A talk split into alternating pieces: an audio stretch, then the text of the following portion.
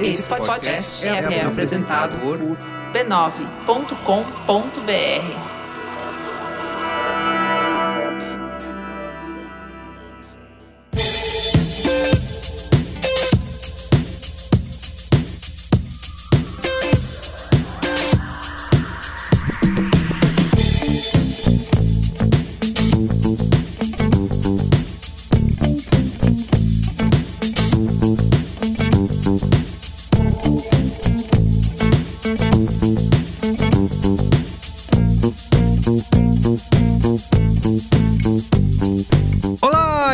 Merigo, esse é o Braincast número 470, 470. Bia Fioroto, estou é, aqui com você hoje. É Braincast, hein? É muito. Olá, Braincasters. Como que a gente grava, falou tanta coisa, não tem tanta ideia. coisa para conversar com ninguém. E a gente gravou 470 é capacidade programas. de enrolação. Fala aí, Cris, tudo bem? Boa noite, internet, boa noite, Brasil. Perfeito. Luiz e Gino, de volta. Faz tempo, hein, Luiz? Jovem, Apesar do que a audiência é levada a acreditar que você botaram na geladeira desse programa. Sofre boicote. Uhum, a verdade foi revelada, já vamos dizer onde. Exatamente. E temos convidado especialíssimo aqui no Mercado que já esteve aqui, mas eu nunca estive de frente. Em 2D, teve aqui em de, 2D. Exatamente, nunca estive de frente com o Gabi, de frente com Túlio Custódio. E aí, Túlio, tudo bem? Boa noite, bom dia, boa tarde, um prazer estar aqui. Muito uh! bem, sempre Ai. muito prazeroso te receber no Braincast, que, aliás, você esteve presente em alguns dos Braincasts mais populares da história, como a que a gente gravou do Felipe Neto, estamos sendo justos é. com ele. Boa. Acho que foi o mais ouvido daquele ano. E um, e um outro super. Que ano que era? 2002? É, pois é. ano passado. Tadinho pô. do Felipe Neto. Pois é, Felipe Neto. E a gente gravou aquele do Quando a Arte Envelhece, né? Eu esqueci o título inteiro, que era um título super brilhante. Discutindo Mas que se... envelheceu, então. Que envelheceu. Se você tem que apagar, retificar ou, sei lá base. Lembra? obras, lembra. Isso, que era. Os monumentos. Exato, né? foi naquela esteira de, da galera querendo bombardear o Borba Gato. e o fizeram. Exatamente. Mais uma vez.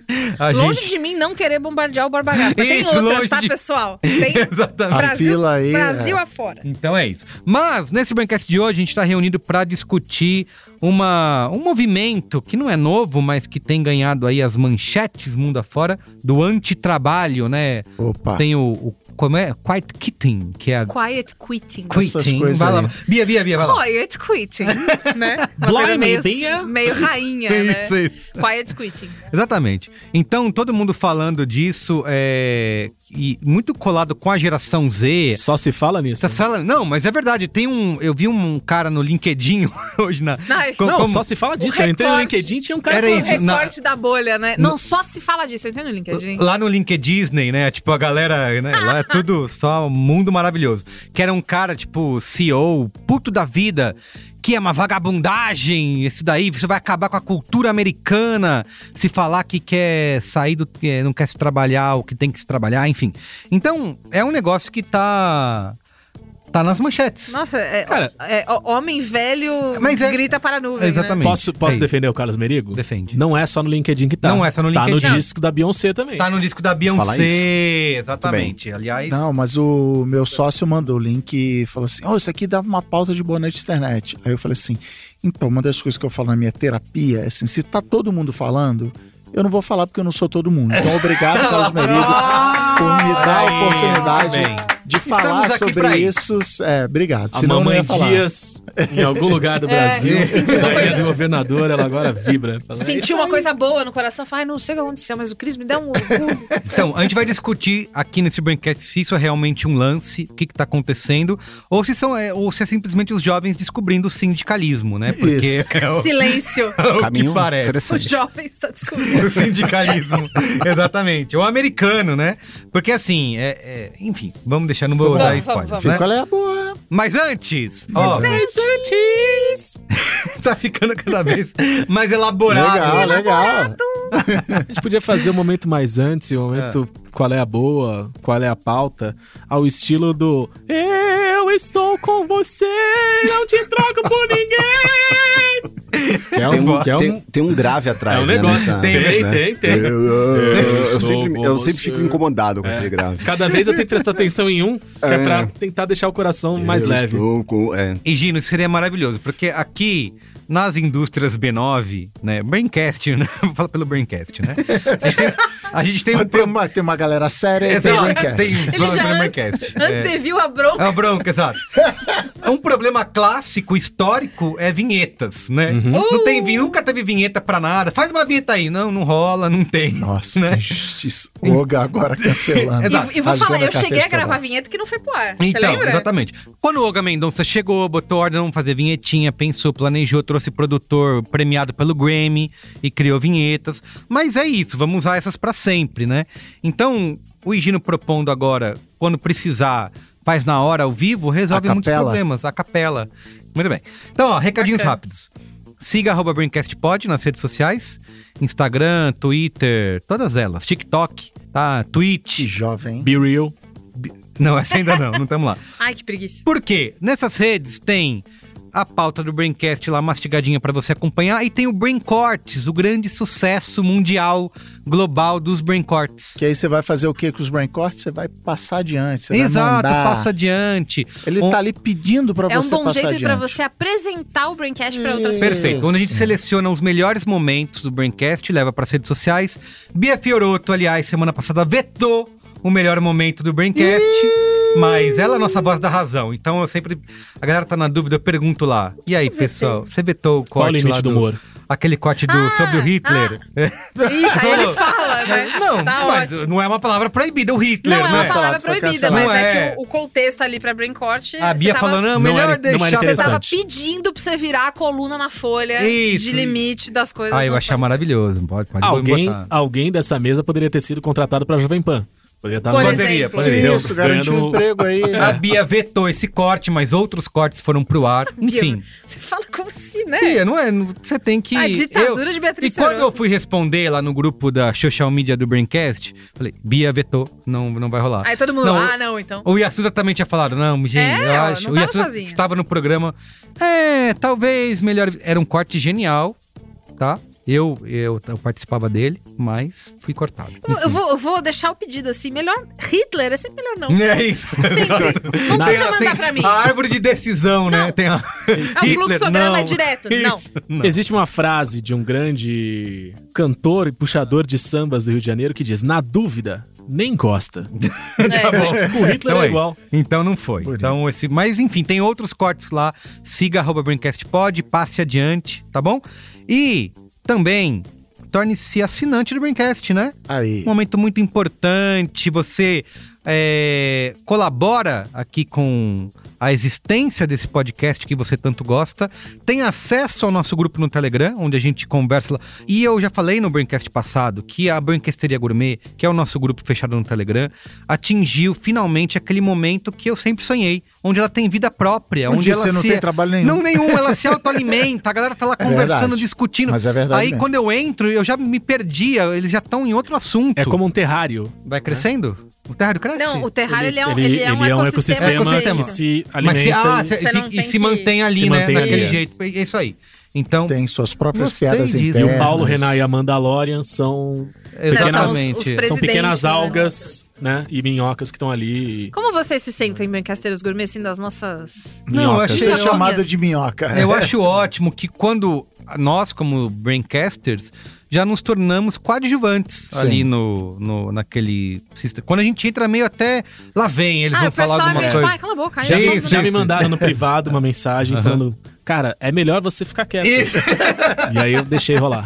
Exatamente. Então, a Brancasteria atingiu esse momento. Obrigado, assinantes. Obrigada. Para você assinar, lá no b9.com.br barra cine, tem todos os caminhos. Você pode usar PicPay, Apoia-se ou assinar diretamente pelo aplicativo do Apple Podcasts, que além de fazer parte desse grupo maravilhoso, dessa egrégora, como diria Luiz e Gino, você tem acesso ao Braincast secreto, que é o conteúdo que a gente grava aqui antes da- das gravações. Conteúdo, a gente grava antes das gravações? Antes do Braincastão, a gente grava o Braincast secreto. Perfeito. Onde a gente fala. Eu não sei mais. eu- Fábulas, né? Hoje, hoje por gente- exemplo, teve o dossiê Luiz e Gino Isso. Teve. Por que, que o Luiz e Dino está na geladeira do Braincast? e que Descubra. descambou no Ritual do Soninho Nossa, ASMR. ritual do soninho do Luiz e Gino. Tá, então tá lá. Acho que o Brasil quer saber qual é esse ritual. Exatamente. Conteúdo pago. Exa- Isso é o conteúdo. Esse é o conteúdo Contexto pago. premium. Contexto conteúdo em premium. contexto E- premium. e- Isso que você vai ouvir daqui em diante é o conteúdo grátis. É o OnlyFans do Braincast, né? É isso que a gente Eu- dizer. Muito é bem. É isso aí. Vamos deixar claro. É isso aí, OnlyFans. Ai, meu Deus. Ai, chorei, largada, É. né? Muito bem. então é isso. Assine Faça isso. b9.com.br barra cine faça parte da Branquesteira Gourmet. Tá bom? Boa. Tá bom. É isso.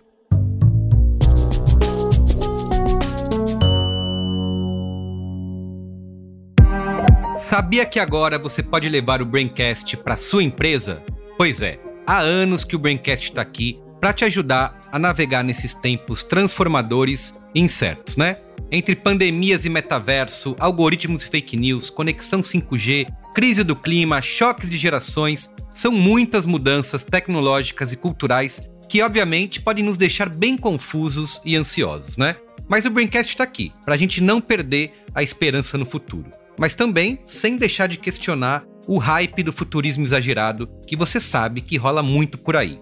É por isso que agora você pode contar com o Braincast para além do podcast, que tá toda semana aí no seu feed e nas redes sociais. Eu tô falando do nosso formato In Company. Essa turminha aqui do Barulho do Braincast realiza apresentações, cursos, mediações e workshops. É o Braincast na sua empresa, com um grande time de pioneiros digitais te ajudando a descomplicar o futuro, através de conversas autênticas sobre cultura digital, comportamento, inovação e negócios, do jeitinho que você já gosta e conhece. Tudo isso, claro, conectado com os temas e territórios que importam para sua marca. Conte com o Braincast para refletir e desvendar quais faíscas vão impulsionar o nosso presente e o nosso futuro também na sua empresa. Mande um e-mail para negócios@b9.com.br que a gente troca uma ideia. Vamos pra pauta? Vamos pra pauta, Vamos, babá.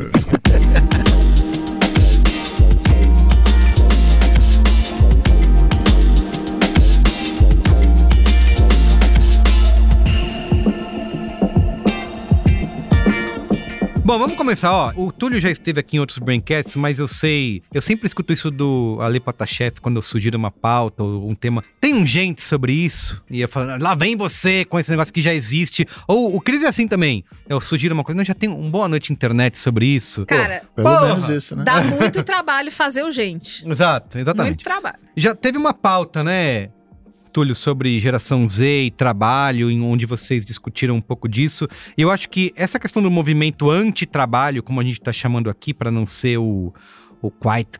Como eu falei, Bia? Quiet quitting. Não, é, Vai, é, um tá dentro do outro, Um tá né? dentro do outro, exatamente. É, mas a gente vai trazer aqui por que talvez isso não seja né, é uma, O melhor termo? melhor termo, seja uma Sim. buzzword que a galera tá Vamos, inventando. vamos falar disso. Mas eu queria começar essa conversa puxando pelo lado da. Tem muitos temas pra gente, dentro desse tema, pra gente discutir, mas puxar pelo lado da geração Z. Né? Porque a gente já fez um programa aqui, de super sucesso da geração Z. E isso vem muito conectado com essa galera, dizendo que isso é uma coisa da geração, porque essa geração não quer trabalhar, porque essa geração é outra relação com o trabalho. Então fica meio. Eu era vagabundo, né? Exato! Não, isso, quer isso dizer- que é tudo de mão beijada. Eu era vagabundo, isso. eu era apressado, eu era idiota. Agora a geração Z não é assim que eles funcionam. Isso, isso. É, Complicado. Então, eu, eu, eu vi muito, e eu já me coloco aqui porque eu trouxe muito isso também. Ah, não, mas isso é uma coisa da geração, na geração mais, mais jovem. E eu falei, cara, não, na minha época também falava isso da minha geração, né? Claro, isso. Então, queria começar por essa, por esse comportamento da geração Z. Tem essa conexão direta? A gente tá descobrindo isso por causa dessa geração? Ou a gente inf- tá inventando nomes novos para coisas que já existiam? Enfim, Túlio, você como nosso especialista aqui para não nos deixar Túlio, o falar único besteira. cara que vai falar sério e a Exato, gente vai ficar zoando. É, isso, isso, por favor, é, nos, nos ilumine. Aquela força. É, eu diria a segunda alternativa e mais um pouco. É, ou seja, a gente fica inventando nome para coisas que já existiam e que elas vão, obviamente, se transformando, vão tomando outros sentidos, vão tomando outros significados, mas basicamente as coisas são muito próximas. E é muito louco porque toda vez que se toca no assunto gerações, seja Z, alfa, beta, gama, X, Y, Z, etc., tem uma coisa meio maluca de tentar decifrar coisas que a gente não entende, que a gente tenta explicar e que a gente tenta colocar em caixinhas, quase que se fosse, não é bem isso, tá? Por favor, não, não levem tão a sério, mas quase como se fosse um horóscopo. Né? Então, olha, eu vou encaixar tudo aqui e tudo que acontece nesse quadrado aqui é assim. Tudo que acontece fora desse quadrado é assado.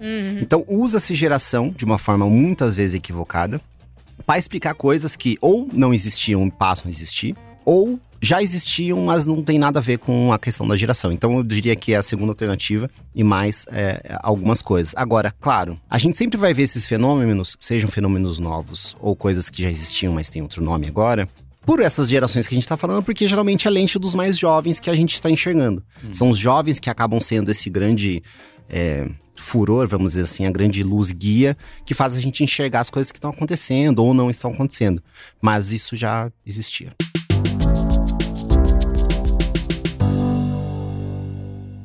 Fala pessoal do Bencast, aqui é o Startup da Real e é bem legal estar aqui mais uma vez com vocês.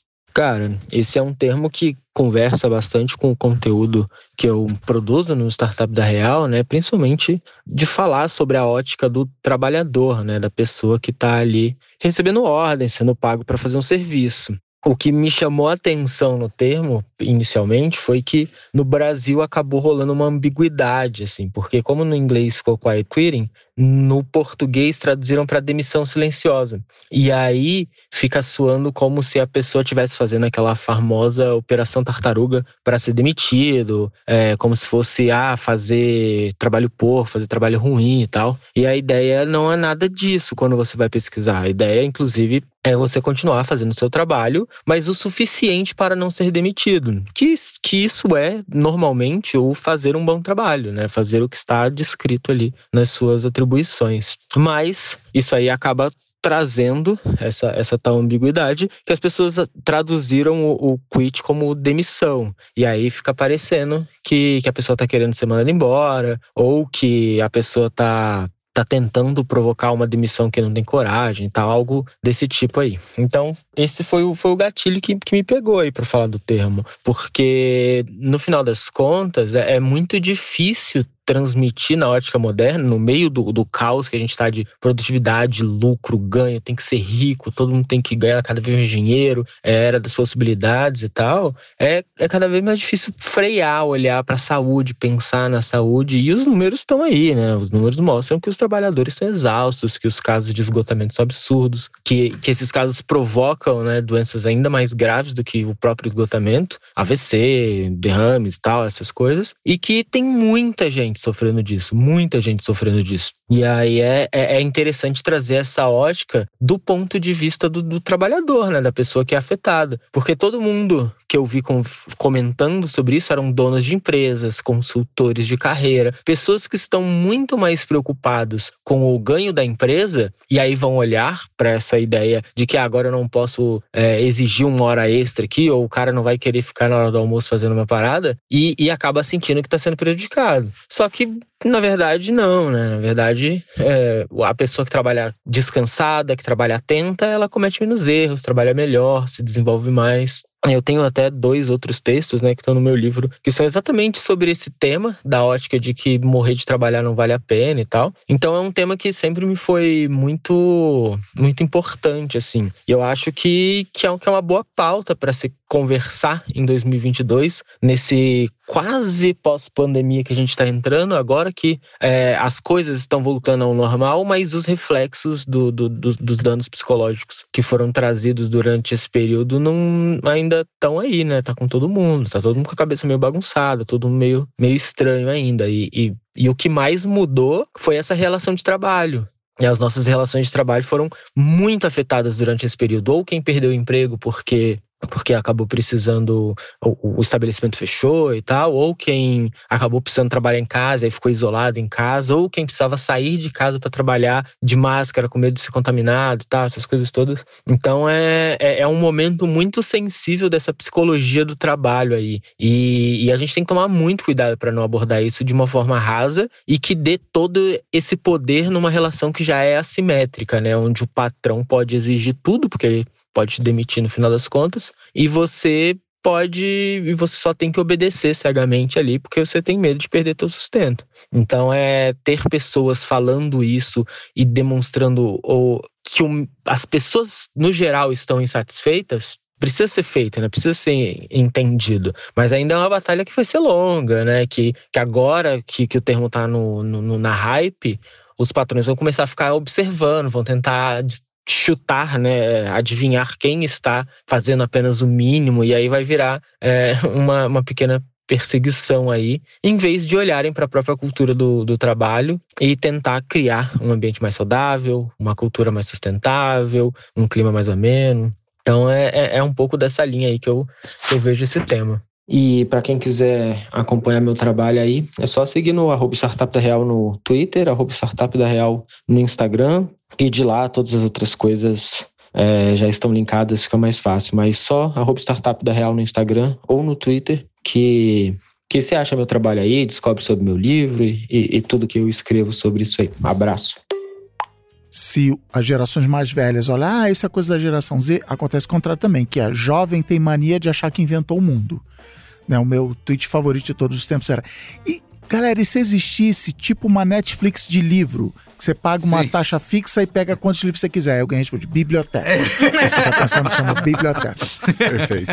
Então, assim, o jovem ele tem esse comportamento de não, eu descobri. E tem que ter, tá? Faz parte da juventude, faz parte da vida o tempo todo. Eu, quase 50 anos, tenho. Caraca, não, me, finalmente. Mas tem isso de caramba, eu descobri que o trabalho não é o centro da minha vida. Perfeito. Sério, parabéns. Assim, muito bem, agora você não é mais jovem. É. Agora você passou de fase. Realmente. Então, é, é essa história que está acontecendo é, é, quase que a pororoca disso, do, do, encontro quem vem de lá, quem vem de cá se chocando no meio do caminho. É uma boa. Perfeito. Eu já entrei direto nessa, nesse ponto, mas acho que é importante a gente explicar um pouco o que, que é esse movimento, né, do, do antitrabalho, que talvez tenha algumas.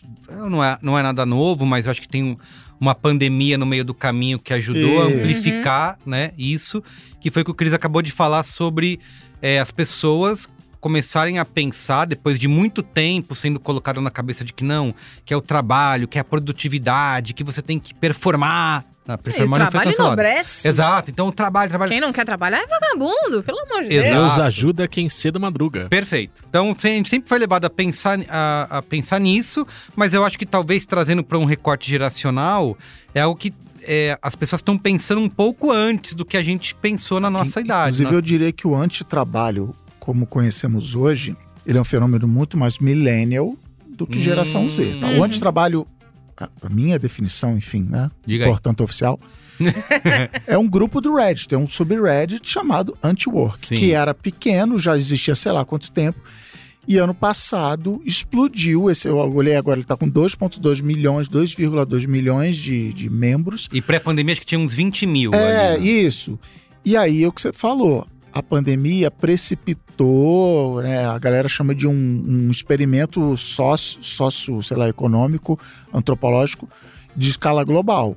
As pessoas começaram a ver um monte de coisa, de que, ah, todo mundo dizia que era importante, mas agora chegou a pandemia, eu não estou nem aí, agora eu fiquei trancado em casa, consegui refletir sobre a minha relação com o trabalho, sobre o trajeto de trabalho, precipitou um monte de coisa.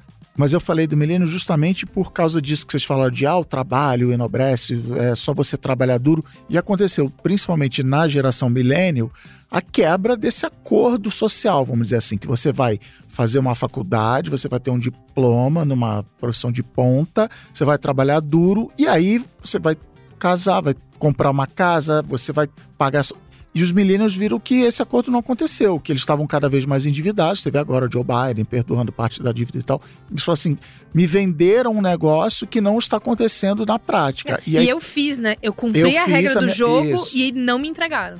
Eu fiz a minha parte e não, entreguei, e não recebi a recompensa. Então lá atrás, antes de de, até de, de pandemia. Então tem um artigo do BuzzFeed histórico que é Por que os millennials são a geração do burnout, Uhum. que, que desenha isso, que desenha esse cenário que eu acabei de falar agora. E eu, dado zero científico, eu, eu frequentei muito tempo o anti-work, a ponto do aplicativo do Reddit me notificar, tem uma coisa nova lá. Tem mais gente que não querendo trabalhar. Tem mais- com a gente. É, e aí Mais tinha isso. vagabundo lá. E aí começou isso, aí começou a crescer e sair no noticiário, e entrava a galera lá chamando de vagabundo e tal. Tinha uma coisa anarco-socialista ali no meio, derrubar o sistema, não sei o que, isso que lá. Eu acabei saindo do grupo porque o grupo tava me fazendo mal. Caramba. E olha que eu sou, é, como é que é? Patrão de mim mesmo, mas assim, tava um, tava um clima pesado, negativo e tal. Mas de vez em quando ele aparece no meu feed, que nem o Instagram faz, que mostra coisa que a gente não segue, de vez em quando ele Sim. aparece eu leio umas coisas lá. Hoje mesmo eu li uma história, enfim. Mas eu, dado zero científico, me parece um movimento muito mais milênio do que geração Z. E a geração Z, como acontece em toda geração, tá dobrando a aposta. Então é mais ainda. Então eu, eu quero. E também com o benefício de ver o que os millennials passaram e falar assim: tá, vou tentar não cair nessa armadilha. Mas eu fico pensando um pouco o quanto, de fato, isso é um movimento em que as pessoas estão jogando esse assunto, falando sobre isso, visando de fato uma transformação social, querendo, né, Uhum. é, transformar o mundo e viver numa utopia. E o quanto é gostoso falar sobre isso apenas, Ah, mas sim. seguir, né, é, cavalgando ali o Olha, cavalo do Zeitgeist. Esse grupo do Reddit Que que, o metáfora, Chris hein? falou, Fiz uma metáfora e usei um termo alemão. ele começou muito assim, revolucionário, nananã. É. E depois, quando, como popularizou, eles começaram a. Não, inclusive eu- ele tinha um slogan legal, uma descrição legal, que era, sei lá, alguma coisa do tipo, pra gente ser feliz enquanto os outros não ficam ricos. Aí eu li, abri agora, tipo, é isso que você falou, Mega, um grupo de discussão onde Isso, vemos. isso. é, Deu uma amenizada. É, mas, mas ele teve. Ele começou revolucionário, anti-work mesmo, vamos acabar com o trabalho. Ele virou ali, quando começou a crescer, ele era o balcão de reclamações, meu chefe, não sei o quê. Ele, ele tem muito. O, o anti-work, quando eu frequentava, ele era. Tinha muito post de prestador de serviço lá da ponta, assim, balconista, Uhum. galera que ganha por hora e tal. E as histórias eram isso. Ah, eu tô sozinho aqui, minha chefe mandou eu fechar a loja e eu não. Sabe, era, era histórias assim do dia a dia, a galera desabafando nisso. E aí começou a aumentar a gritaria, começou a aumentar o ódio e tal. Mas era, era isso. Mas respondendo essa, essa pergunta do Higino, assim, o quanto as pessoas estão a fim de mudar, o meu, a minha maior reclamação com o anti-work e com tantas coisas que a gente vê hoje é a solução individual. A galera fala assim: não, como você vai fazer Uhum. Para resolver os problemas? E aí a brincadeira que você fez. A solução é sindicato, é agir em Uhum, grupo, isso, né? isso. É a força da negociação em grupo, é a força do grupo. O primeiro Boa Noite Internet dessa, dessa temporada fala disso. A gente, eu não virava assim, não, deixa que eu mato o mamute, eu vou lá. Não, a gente se juntava e caçava o mamute. E não só o anti-work, quanto várias outras coisas que eu vejo, livros, palestras, canal de YouTube, TikTok, etc. Como você vai vencer. Você vai derrubar o. Você vai. Como, sei lá, fale essa frase pro seu chefe e você vai conseguir, sei lá, E o não, que você tá querendo. sozinho você não vai fazer E, isso. e Nossa. quanto a solução deveria É. ser, galera, vamos nos juntar, vamos negociar, vamos fazer isso e tal.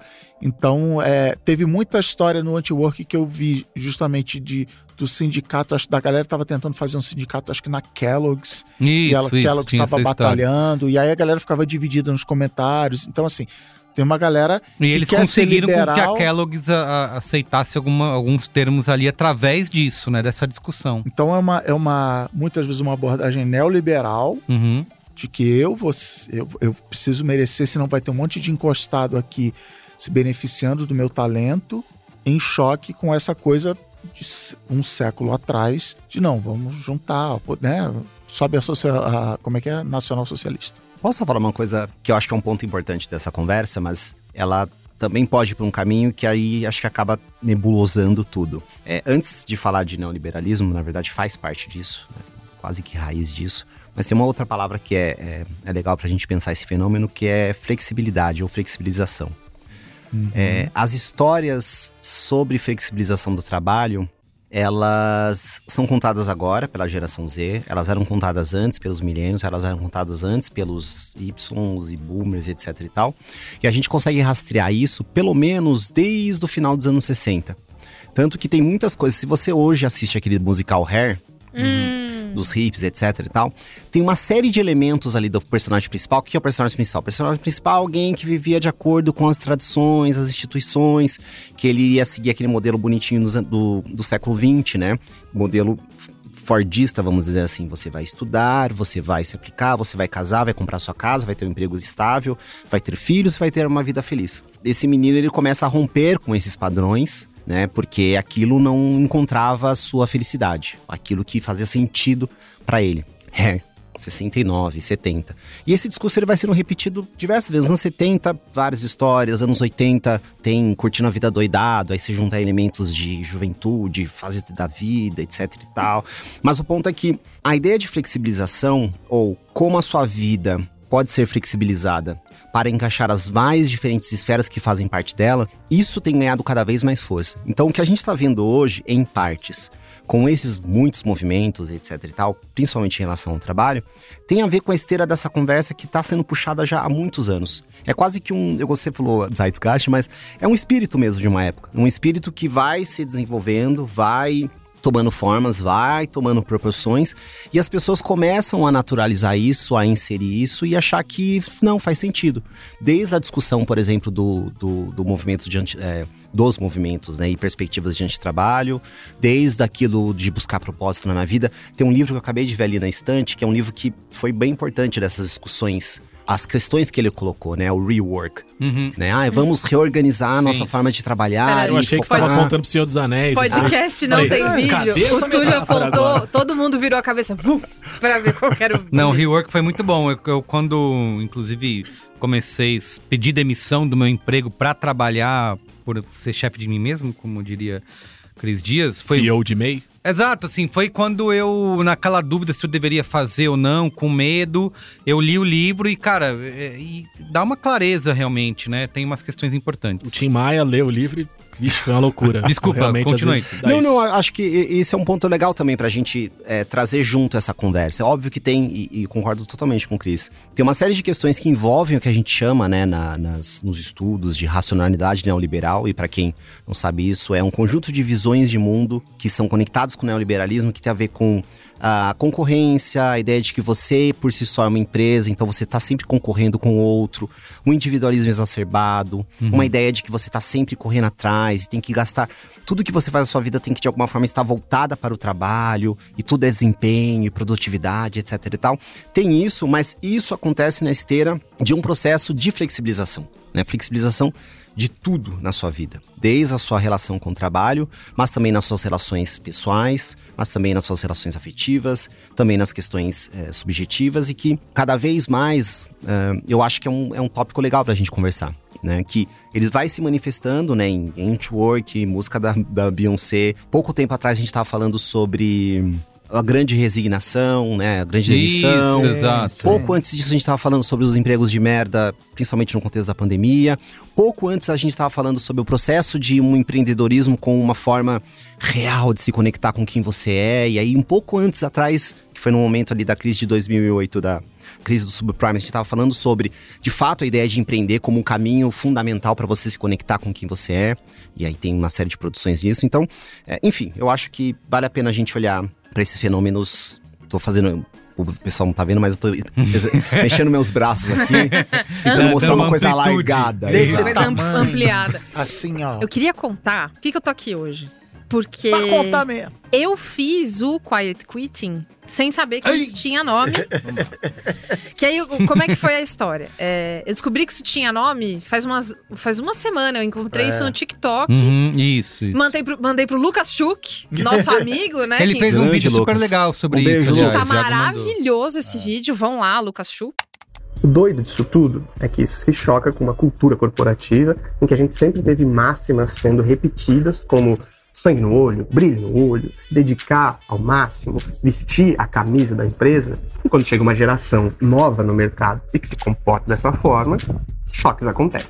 Aham, mas é aí que vem o plot twist. O que começa a acontecer é que esses jovens que se sentem representados pelo quiet quitting e exercem no seu dia a dia começam a contestar o uso dessa expressão para denominar esse movimento. Por quê? Porque demissão silenciosa pode dar essa sensação de que é uma má vontade dos profissionais.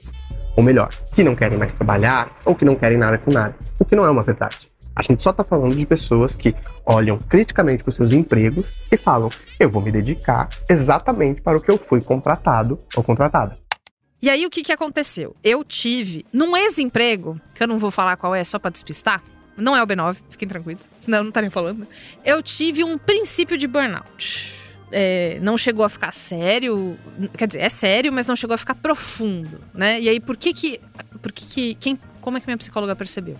Eu falei em sessão que eu queria muito Dá uma vergonha de fazer essas coisas, né? Mas é importante. Eu queria muito pegar Covid pra poder ninguém falar comigo. E eu ficar quieta em casa. E eu falei isso pra ela, eu falei, ah, eu queria pegar Covid. Nem precisa ser Covid, então eu quero quebrar alguma coisa, não sei. Eu quero Ah, ir eu sei. Eu quero ir pro hospital. Eu fazia quero... um popular eu, quando trabalhava em agência, tinha um amigo, Rodrigo Zanin, aliás, abraço pro Zanin, que é ouvinte aqui do Braincast. Ele às vezes pegava um lápis assim, se eu enfiar esse lápis no olho, eu posso ir embora. É tipo isso. Só que assim, Suave. o Isso. tamanho da gravidade da coisa, que é você, você desejar ficar com uma doença, tipo, falar Covid, tipo, cara, mata a gente, deixa sequelas horrorosas. É muito sério falar isso. E aí minha psicóloga olhou pra minha cara e falou: Você tá maluca? Você tá churuco, Você tá meu? piruco? O que que você tá do- falando? Sabe do Leib? E aí a gente continuou conversando, mas algumas coisas ela falou assim, cara, eu preciso muito. é, é, e aí, enfim. Ela e meu psiquiatra trabalham juntos ali pra falar assim, cara, você, você tá rindo da minha da história, cara? Porque Você, tá você quer ver a minha ruína, eu tô é? imaginando essa psicóloga falando É. isso pra você. Não, e eu falando, e eu falando, eu tô chorando até agora. Eu parei de Paloma. chorar. Seria maravilhoso. Psicóloga falou. Tá aí a ideia pro, pro, pro Igor. Enfim, voltando. E aí, com meu psiquiatra e tal, a gente conversou, né? Eles falaram assim: ó, é, você tá mal. Pra você não ficar ainda pior, vamos, vamos sossegar. Vamos parar de pegar frilo um tempo. E aí, isso me deixou muito transtornada, porque eu tenho essa, essa coisa do se eu parar de pegar o frila, enquanto eu também trabalho CLT, enquanto eu também faço o Braincast, enquanto eu também não sei o que, não sei o que, o dinheiro vai acabar e vai todo mundo morrer. Não existe qualquer outra Perfeito. gatos vão passar alternativa. fome. Vai todo mundo morrer. Vai morrer o Caio, vão morrer os gatos, vai morrer minha mãe. É, é, é, a ideia de eu não me sustentar, né? Dessa coisa, enfim. Então, é, aconteceram algumas coisas nesse meio do caminho que foi. Eu vi uma frase, eu acho que eu já falei aqui. Eu vi uma frase numa arte que era tipo: ah, qual é o seu trabalho dos sonhos? Eu não tenho nenhum porque eu não sonho com o trabalho. Caralho! é verdade! Puta que pariu! E aí eu, eu- eu comecei a fazer isso, e aí no, no- no emprego que eu estava, eu passei a ver que eu tava fazendo, pegando um monte de demanda de coisas que eu sei fazer, Uhum, porque eu sou uma mulher multitalentos. uhum. E aí, pegando coisas que eu sei fazer, muito porque eu queria mostrar que eu era muito legal e solícita, e olha como vocês podem confiar em mim. Mas às vezes também por uma impaciência de que o outro aprenda a fazer. Uhum. Que é tipo, eu já sei fazer roteiro, me dá. Eu vou fazer, e vai ficar tudo Perfeito. bem, eu vou fazer rápido. E aí, Nick viu, eu tô Tô atolada, fazendo tudo. Fazendo tudo, trabalho da- do time, assim. E fala, eu não aguento mais tanta gente É. me dando coisa Ai, pra essas fazer. pessoas, meu, tá tudo nas minhas costas. Tudo eu. É, tudo bem. E aí, o que aconteceu foi, eu comecei a falar nãos. Então, é, Bia, a gente tem aqui um projeto pra você escrever um negócio pra um blog. Falei, legal, quanto? Quanto que vai ser o bônus? Primeira vez que eu falei isso, eu quase chorei. Falei, puta, ser demitida agora. Legal, assim, agora. Não, desculpa, eu faço. Desculpa, desculpa. Estamos com você. Eu faço sim, eu faço sim, deixa. E aí, aí a primeira vez, a pessoa que ouviu isso ficou com cara de. Parece que eu tinha dado um, um soco nela, sabe? Que ela fica meio. Ué, não, é que. Não. Não tem. É, então. É que é mais, é mais trabalho, né? E aí eu preciso ser recompensado de algum É, jeito. é engraçado porque você fazer o mínimo necessário pra que o mínimo necessário não, mas fazer o seu O, trabalho. o, do, o, do, o que, o que veio no e-mail da proposta. Exatamente, o que veio no e-mail, isso é chamado de quiet quitting. Isso. É, eu quero, Mas eu quero- você não Eu quero ser- chegar especialmente nesse ponto. Você não ser remunerada pelo trabalho a mais não é quiet firing, É. né? Porque poderia O ser. cara, Aí vai eu falei, giving a não. fuck. Exato. E isso no trabalho remoto, né? Então a pessoa no vídeo. tá- Ah, Beleza. tem isso, é remoto. Aí, uma vez no presencial, veio uma outra pessoa de uma outra área me pedir, assim, uma consultoria para um projeto chicante, de uma coisa enorme que ia acontecer, e aí, meu, a gente precisa de você. E tudo isso, é isso que é foda pra mim acho, e pra um monte de gente. Vem acompanhado de uma quantidade de elogios Uhum. Sim, arrebatadoras. Meu, você é muito legal.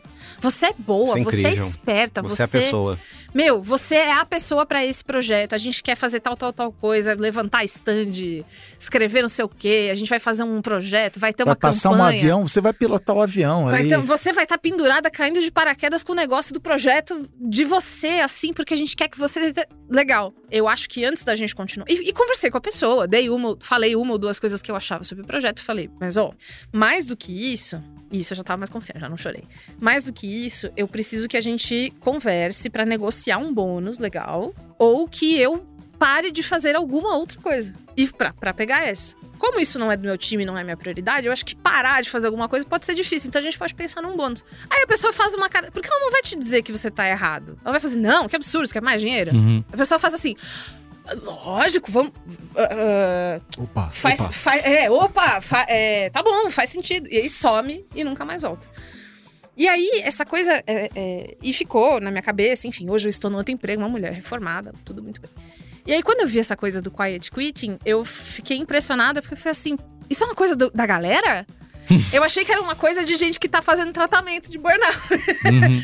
Não que é o que o Chris falou, a geração do burnout, né? Isso. Eu não sabia que era isso. E aí, eu, eu fecho pra já jogar a bola pro meu amigo Luiz Egino. Porque o Lucas Schuch, no, no, no vídeo que ele fala, dando um pequeno spoiler, o termo quiet quitting, que em português é, é sair silenciosamente. Sai de mansinho. Sair de Uhum. mansinho.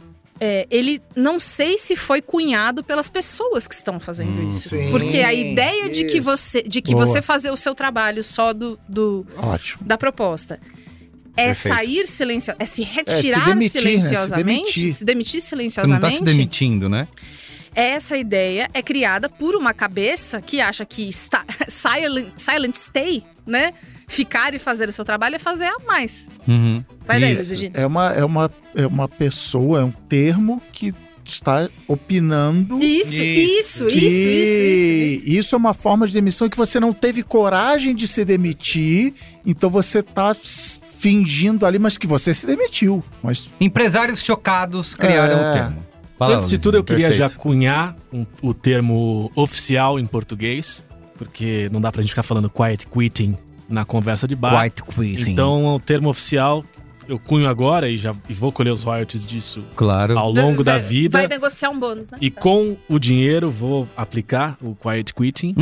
é, demissão à francesa. Nossa! Para, parabéns. Obrigado. Perfeito. Perfeito. a França ligou pedindo que o embaixador francês retorne. Retorne Isso. depois, Depois dessa. dessa. Vou puxar um ganchinho porque achei que foi perfeito. É, Assim, sua história é muito triste, mas ela é perfeita porque ela ilustra esse processo, né? Uma das coisas que a flexibilização cria é o senso de autorresponsabilização. Não é à toa que a gente discute tanto questões Opa, de saúde mental sim. hoje, né? Esse senso de responsabilidade e de que só cabe a mim resolver todos os problemas que existem no mundo, inclusive do meu trabalho. Então eu sou responsável pela minha formação, eu sou responsável pela minha qualificação, eu sou responsável pelo tanto que eu corro atrás, o quanto que eu me informo, o quanto que eu dou atrás e me viro nos 30, as expressões vão surgindo, né? Isso, isso. Se virar nos 30, viração, dar um jeito, fazer tal, etc e tal, se, se joga. E eu sou responsável por gerir tudo isso e fazer que dê certo. Então, esse senso de, de autorresponsabilização é uma das questões que começam a cair na balança das pessoas. Porque cada vez mais a vida concretamente não casa com aquilo que essas pessoas imaginam, ou o discurso, ou aquilo que elas veem nas histórias, nos livros, nos artigos, nos, nas redes sociais. E uma das coisas que bate, a, né, que acende a luzinha é do, bom, peraí, mas por que eu tô fazendo tudo isso se eu não estou sendo devidamente reconhecida por isso? né, não estou sendo vista por isso e eu estou à beira do abismo. E geralmente, quando ela fala em abismo, o colapso já aconteceu. É doença, são. Porque a gente fala de burnout, pra não falar demais, né, da, da situação do esgotamento físico e mental. Só que antes disso acontecer, muitos laços já foram rompidos. Essa pessoa perdeu amigos, essa pessoa perdeu relacionamentos, essa pessoa perdeu oportunidades de fazer coisas da sua fruição, ou seja, simplesmente Perdeu curtir a vida. autoconfiança. Exato. Autoconfiança. Então o burnout ele é, ele, ele é o processo assim que o negócio já, pum, já, já estourou, né? Enfim. eu ia, eu ia falar justamente disso. Quantos, quantos anos esse processo todo, baseado nas promessas e nas, nas filosofias e nas falácias eh, neoliberais, quantos anos foram necessários? eh, quantos anos se, se passaram né, com, com essa promessa de você precisa fazer a mais, se você não fizer a mais, você não vai se destacar, eh, se você não fizer a mais. Tem tantos outros aí que estão na sua frente Se fazendo a você mais. não quem faz, quer. tem quem É, queira. quem é. quer, é. Eu acho muito, muito, muito injusto essa, essa, essa coisa de da demissão tá tão atrelada a- ao termo, mas eu fico me perguntando também se da mesma forma, eu tô pegando uma, uma metáfora e, e um, e, um, e um exemplo de outro lugar, mas assim, é mais ou menos aquela história da janela de Overton, que a gente precisa levar a conversa e os argumentos para um lado extremo para conseguir tirar daquilo, conquistar alguma coisa do meio do caminho. Uhum. Então, se, se depois de anos e anos e anos de fala neoliberal, meritocrática, dê o nome que queira dar, se depois de tantos anos dessas conversas, é, trabalho enquanto eles dormem, Isso, isso. é, cara, eu fico pensando em mais piadas que tem a Não, ver com... Ame seu trabalho e você nunca mais vai É, trabalhar. tem Nossa, muito é, isso, Ame seu tra- que você ama. Ame seu trabalho enquanto eles dormem. Essa questão de. Não, é Pegue todo, um freela enquanto eles é dormem. todo papo coach, né? De, É, é todo papo coach. de e correr você- atrás, e você- acordar às 5 da manhã. Você assim. vai negar esse frila, meu, você vai parar de ser visto no mercado. É, tudo isso. Você E precisa aí eu ser fico me visto. perguntando nisso, se, se independente de, de onde tenha vindo, se veio das próprias pessoas que praticam o termo, né, a, a definição do termo, ou se, se veio dos chefes e dos líderes e das pessoas que já, contra, já, já condenam a prática. Independente de quem veio, se a gente chamasse o quiet quitting, ou a demissão à francesa, de fazer mais que obrigação, soft working, e não quiet quitting, entendeu? Soft work Light seria mais working. legal. Regular Porque working. tem um work É, regular hard. work. É, working. é- Regular work. Working. Working. Mudamos a E se a gente chamasse só disso, a discussão seria gerada? A gente pararia pra pensar da mesma forma? Teria tanto impacto? Então faz sentido ser exagerado pra tentar, no exagero, conquistar um mínimo? Mas Não é isso que o Cris falou. a- o nome já foi dado com a intenção de, eu não, de o Lucas transformar. Schuch, não Não, falou. mas é, é- mas é justamente isso que eu tô Mas é falando. aquilo que o Lucas Schuch O falou. sempre- o É. Cris mas- sempre ganha os créditos. Mas é não justamente, justamente não isso. Se o, o nome pode ter sido cunhado pelas pessoas que já estão condenando. Isso. Mas se o nome tivesse sido cunhado pelas pessoas que estão fazendo isso, que precisam colocar exagero na prática pra tentar conquistar alguma mudança prática de fato, também faz algum sentido. É, nem sabemos que nem o nome, mas acho que parte da resposta tá o que o Túlio falou que eu lembrei, que é um fenômeno razoavelmente moderno, que é, que é eu gostei que ele explicou de um jeito muito mais legal o livro Sociedade do Cansaço, que é bom, mas é chato pra caramba de ler. Tudo é- dele é muito chato de ler e tudo dele é ótimo. Isso. né? Que a parte que me pegou é, é basicamente o seguinte: quando a gente trabalhava na fazenda e na fábrica, tinha um cara do lado olhando. E aí, tipo, tem o caso da Amazon. Você foi no banheiro fora do seu break, Uhum, uhum. tem uma regra. Quantos parafusos você apertou? A sociedade do cansaço é a sociedade onde eu sou o capataz de mim mesmo. Cara, se eu não pegar o frila, não sei o quê. Se eu não aparecer, eu preciso- se eu não me esforçar, tem não sei o quê. Então a gente se, se empurra, então não precisa mais de. Por causa dos papos, de coach, de o trabalho nobrece, né, o liberal, não sei o que, sei lá. Mas a gente entrava na, na pira de. Ninguém precisava botar pressão. A gente se colocava pressão. E aí, pra mim, aconteceram duas coisas. A primeira é que começaram a estudar isso e tal, mas a primeira é que, que eu falo que é o grande benefício da internet como um todo, desde postzinho no Twitter até podcast como esse. As pessoas começaram a conversar entre si. Perfeito. Gal, você também, que nem você falou, caramba, não sou só eu, não é só quem tá fazendo tratamento e tal. Acontece isso. E a outra coisa que aconteceu foi a pandemia. Ficou todo mundo em casa, literalmente sem, sem ter o que fazer. Cara, a economia parou, vamos dar uma segurada. Então, a- isso deu oportunidade às pessoas de sair do automático e ver que, por exemplo, o mundo não acabou, a empresa não faliu, teve empresa que faliu, mas enfim, deu um reset na coisa que botou as, e as pessoas tiveram que rapidamente se adaptar e entenderam, caramba, eu não preciso de um freelo, não preciso ir pro trabalho. Sempre me disseram que se eu trabalhasse em casa eu não ia produzir, eu tô produzindo mais em casa. Por quê? Porque eu sou capataz de mim mesmo. Ah, que doido. Então, assim, aconteceram essas duas coisas, e aí Reddit e tal, que, que explodiram isso. Mas Cara, até no lado nocivo, tipo, TikTokers falando, galera, existe um negócio novo. Eu nem, nem sei se foi um empresário que deu esse nome. Pode ter sido só um TikTok que teve essa ideia e deu esse nome. Então, a informação tá rodando mais rápido, as pessoas estão conversando e, e, ah, legal. Então, não eu, eu sempre falo que o que eu mais gosto da internet é o sentimento de não tô maluco sozinho, assim.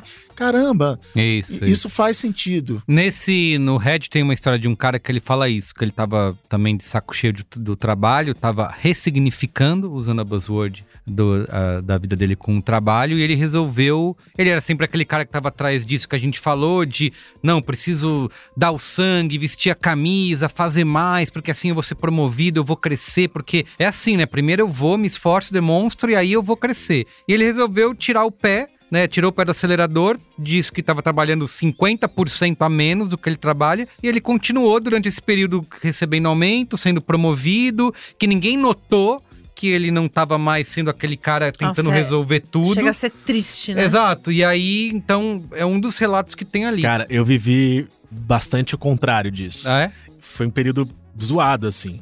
Porque o meu, meu primeiro emprego, assim, primeiro lugar que eu trabalhei, eu entrei nesse modo do tipo. Que não, é- não era nem uma coisa tão coach do tipo, vou trabalhar enquanto eles dormem, etc. Uhum. e tal, mas é porque eu tava trabalhando no lugar dos meus sonhos, as oportunidades foram acontecendo, foram aparecendo, mas era sempre por esse lado. Falando assim, ó, pintou essa oportunidade, é legal pra você fazer. Se você quiser, você faz. Se não quiser, não faz, tá tudo bem. Mas eu queria aquilo porque, além de, além de tudo, era uma parada divertida. Era, era, é, exaustivo, fazia com, com que eu perdesse, eu perdi, sei lá, né, momentos da vida, laços de amizade mais profundos, quase perdi minha mulher. Várias coisas aconteceram, mas de fato era um trabalho que, além de tudo, ele tinha uma, uma dose de diversão e era legal de fazer. E eu fui entrando nesse modo de fazer mais, mais e mais e mais e mais. Só que chegou uma hora que eu endoidei e eu comecei a perceber que as oportunidades começavam no lugar onde eu queria que elas estivessem, mas depois disso elas não evoluíam tanto e, eu não recebia alguma coisa em troca. Cinco, seis anos se passaram, uma hora eu comecei a ficar de saco cheio e eu entrei nesse modo que, assim, é. Hoje olhando pra trás, de fato, era um soft quitting. Tipo, Tá. eu tava realmente quiet quitting, né? É isso. Não, é, é demissão à Demissão à francesa. francesa. É, é demissão francesa. pô. Eu tava me demitindo a francesa. Porque pouco tempo depois, de fato, eu pedi demissão. E eu dei esse período anterior de preparação pra demissão. E a minha preparação pra demissão foi pura e simplesmente só fazer aquilo Sim. pelo qual eu fui contratado. Só que qual que era a história? Pô, eu passei seis anos no lugar que não é só que eu fazia hora extra, é que eu tinha cargas horárias dobradas, às vezes em alguns dias triplicadas. Eu chegava às seis da manhã no trabalho, tinha dias que eu saía 10, 11 da noite, de tanta coisa que eu tinha mais pra fazer e que muitas vezes não ganhava mais por isso. Quando ganhava alguma coisa a mais, de longe de ser justo, era o que eu ganhava. Mas aí eu comecei a entrar no modo que era, porra, eu chego aqui às seis da manhã.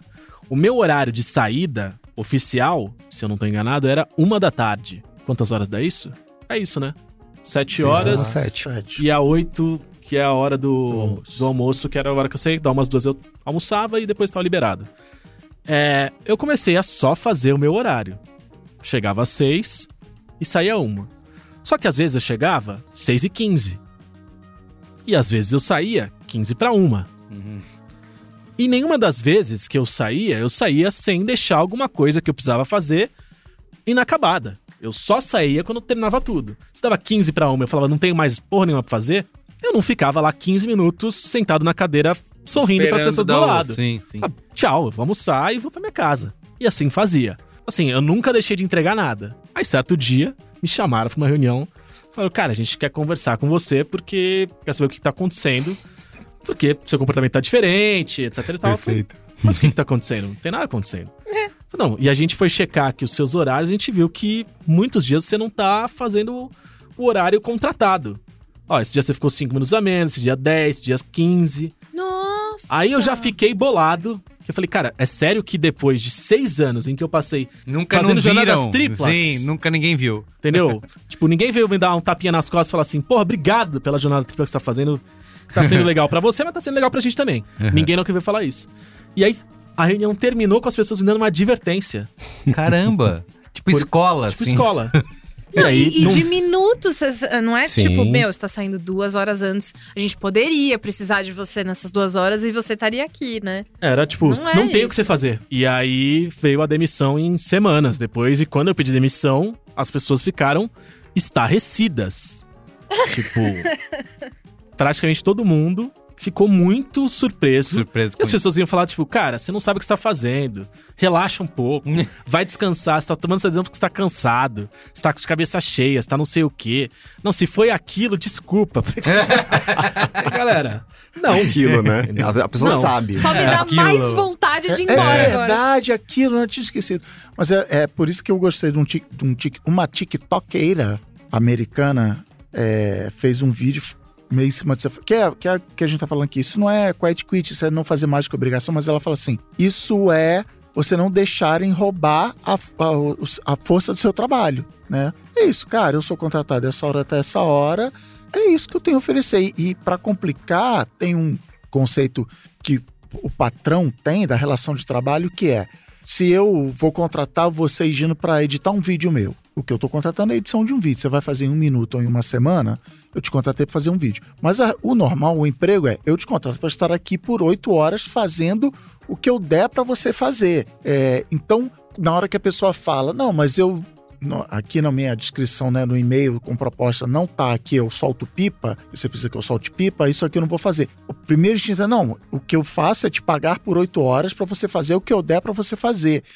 Incluindo coisas do tipo, quanto mais sênior você vai ficando, né? Gerenciar suas tarefas, procurar coisa para fazer, correr atrás, se fazer útil e tal. Então é é uma relação complicada, mas para mim é isso, assim. É, inclusive, eu acho que se a gente for falar de futuro do trabalho, a minha empresa é desenhada desse jeito, todo mundo que trabalha na minha empresa, dos sócios ao- aos, fornece, aos colaboradores, aos fornecedores, é assim, cara, eu te contrato por entrega, eu te contrato desse jeito. Você vai gravar, você vai editar 10 podcasts por, se- por mês, por semana. Tá bom, quanto é o.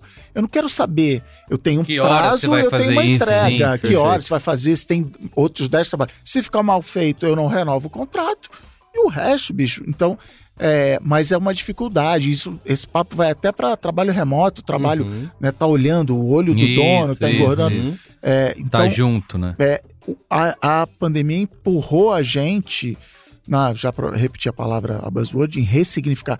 A gente olhar para o trabalho e entender, peraí, por que, que as coisas são desse jeito? Porque tem muita coisa que a gente faz hoje no trabalho que vem, que é uma estrutura fabril, é, é linha de montagem. Eu vou Isso, apertar esse trabalho parafuso, sem. sem É isso. uma das coisas dessa discussão é isso, né? Os, os chamados os bullshit jobs, né? Os trabalhos de merda. Isso. Que é um trabalho que não tem importância Não é- nenhuma. Não é, nem que é de mer- É isso, ele é, ele é inútil, ele é insignificante, Ele ele, é inventado para justificar a, a existência do meu cargo, para justificar inclusive a minha promoção. Não, Cris, você tem que dar um aumento, mas eu não posso só te dar um aumento, tem que. Agora você é superintendente regional, é como é que é assistente do gerente regional. The Office é, muito. Eu, eu lembro muito do Então, é, começa a inventar umas coisas que não existem. Aí chega a pandemia e o cara fala assim: caramba, eles vão descobrir que não precisam de mim. Porque... E aí eu tava vindo pra cá, tava ouvindo um Ezra Klein podcast e que, a, e que a, a Microsoft lançou relatório de quanto o número de reuniões disparou durante a pandemia. Primeiro porque Uhum. antes, agora a reunião é registrada, né? Uhum. Antes era, "Ô, rapidinho aqui. Mas também porque era muita gente dos dois lados. Um, querendo fiscalizar o que eu tava, o que você tá fazendo e você querendo mostrar serviço. Não, tô fazendo. então as Isso, pessoas. isso. E aí tem um termo que eu acho maravilhoso, que é LARP, assim, as pessoas entenderam que o emprego é jogar um RPG. Tá todo mundo fingindo que é mago, fingindo que é bruxo, mas ninguém é bruxo, assim, ó, então joguei aqui um raio, tá? Pum, raio! Ah, roda, roda o dado, vê quanto que É. deu esse, esse raio aí. E é, é- é a, a, a brincadeira de que, hum, que totoso a comidinha tal, assim. ninguém tá cozinhando, mas a gente tá fingindo que tá comendo, sabe? E, e as pessoas estão sacando isso e ainda não se sabe o que fazer com essa informação. Ah, Eu acho que o Chris toca num ponto que, pra mim, é uma das coisas mais fundamentais dessa discussão. Que é, está se falando sobre trabalho, mas na verdade está se discutindo trabalho dentro de uma crivagem que ela é meio nebulosa, mas ela existe nessas, nesse papo de flexibilização, que é a vida flexível versus a vida subordinada. O que que é a vida subordinada, ou o que a gente chama de staff? É a pessoa que trabalha ali, no escritório. Chama do quê? Staff. Oh. Staff. Que é a pessoa que trabalha no escritório, oito horas por dia, que nunca é oito. É Isso. 10, é 12, é 15, etc. Que está subordinado a um contrato específico, de horas específicas, de bateção de ponto, de ter um chefe, uma patroa, alguma pessoa a quem ela tem que prestar informações, etc e tal. Então, esse modelo que está muito conectado a uma visão industrial, fabril, do bate-ponto, etc e tal, é essa visão que está, digamos assim, sendo arranhada, destruída, colocada, etc e tal, mas que a gente precisa chamar atenção, que é discutir isso não significa discutir os processos de exploração que também acontecem na vida flexível Uhum. e que muitas vezes a gente deixa Até- passar. às vezes até pior, né? Pior, Exato. exatamente. Porque não, a minha vida agora faz mais sentido porque agora, né? Isso, eu o trabalho vida- remoto acho que trouxe muita gente com essa. Não, o trabalho remoto agora eu tô de casa. mas, ah, tem gente trabalhando mais em Sim. casa do que se estivesse indo para a empresa, né? Isso tem, eu queria fazer duas perguntas pra gente já caminhar aqui pro final. É, a primeira, que eu Porque acho. tá acabando o horário do nosso expediente. então, Exato, tá acabando nosso. Vamos bater o cartão. Que é o ponto Meu de. soninho tá chegando. Exato. Que é, já usando a buzzword, se falar disso de demissão à francesa, não vem de um lugar de privilégio. Puta que pariu!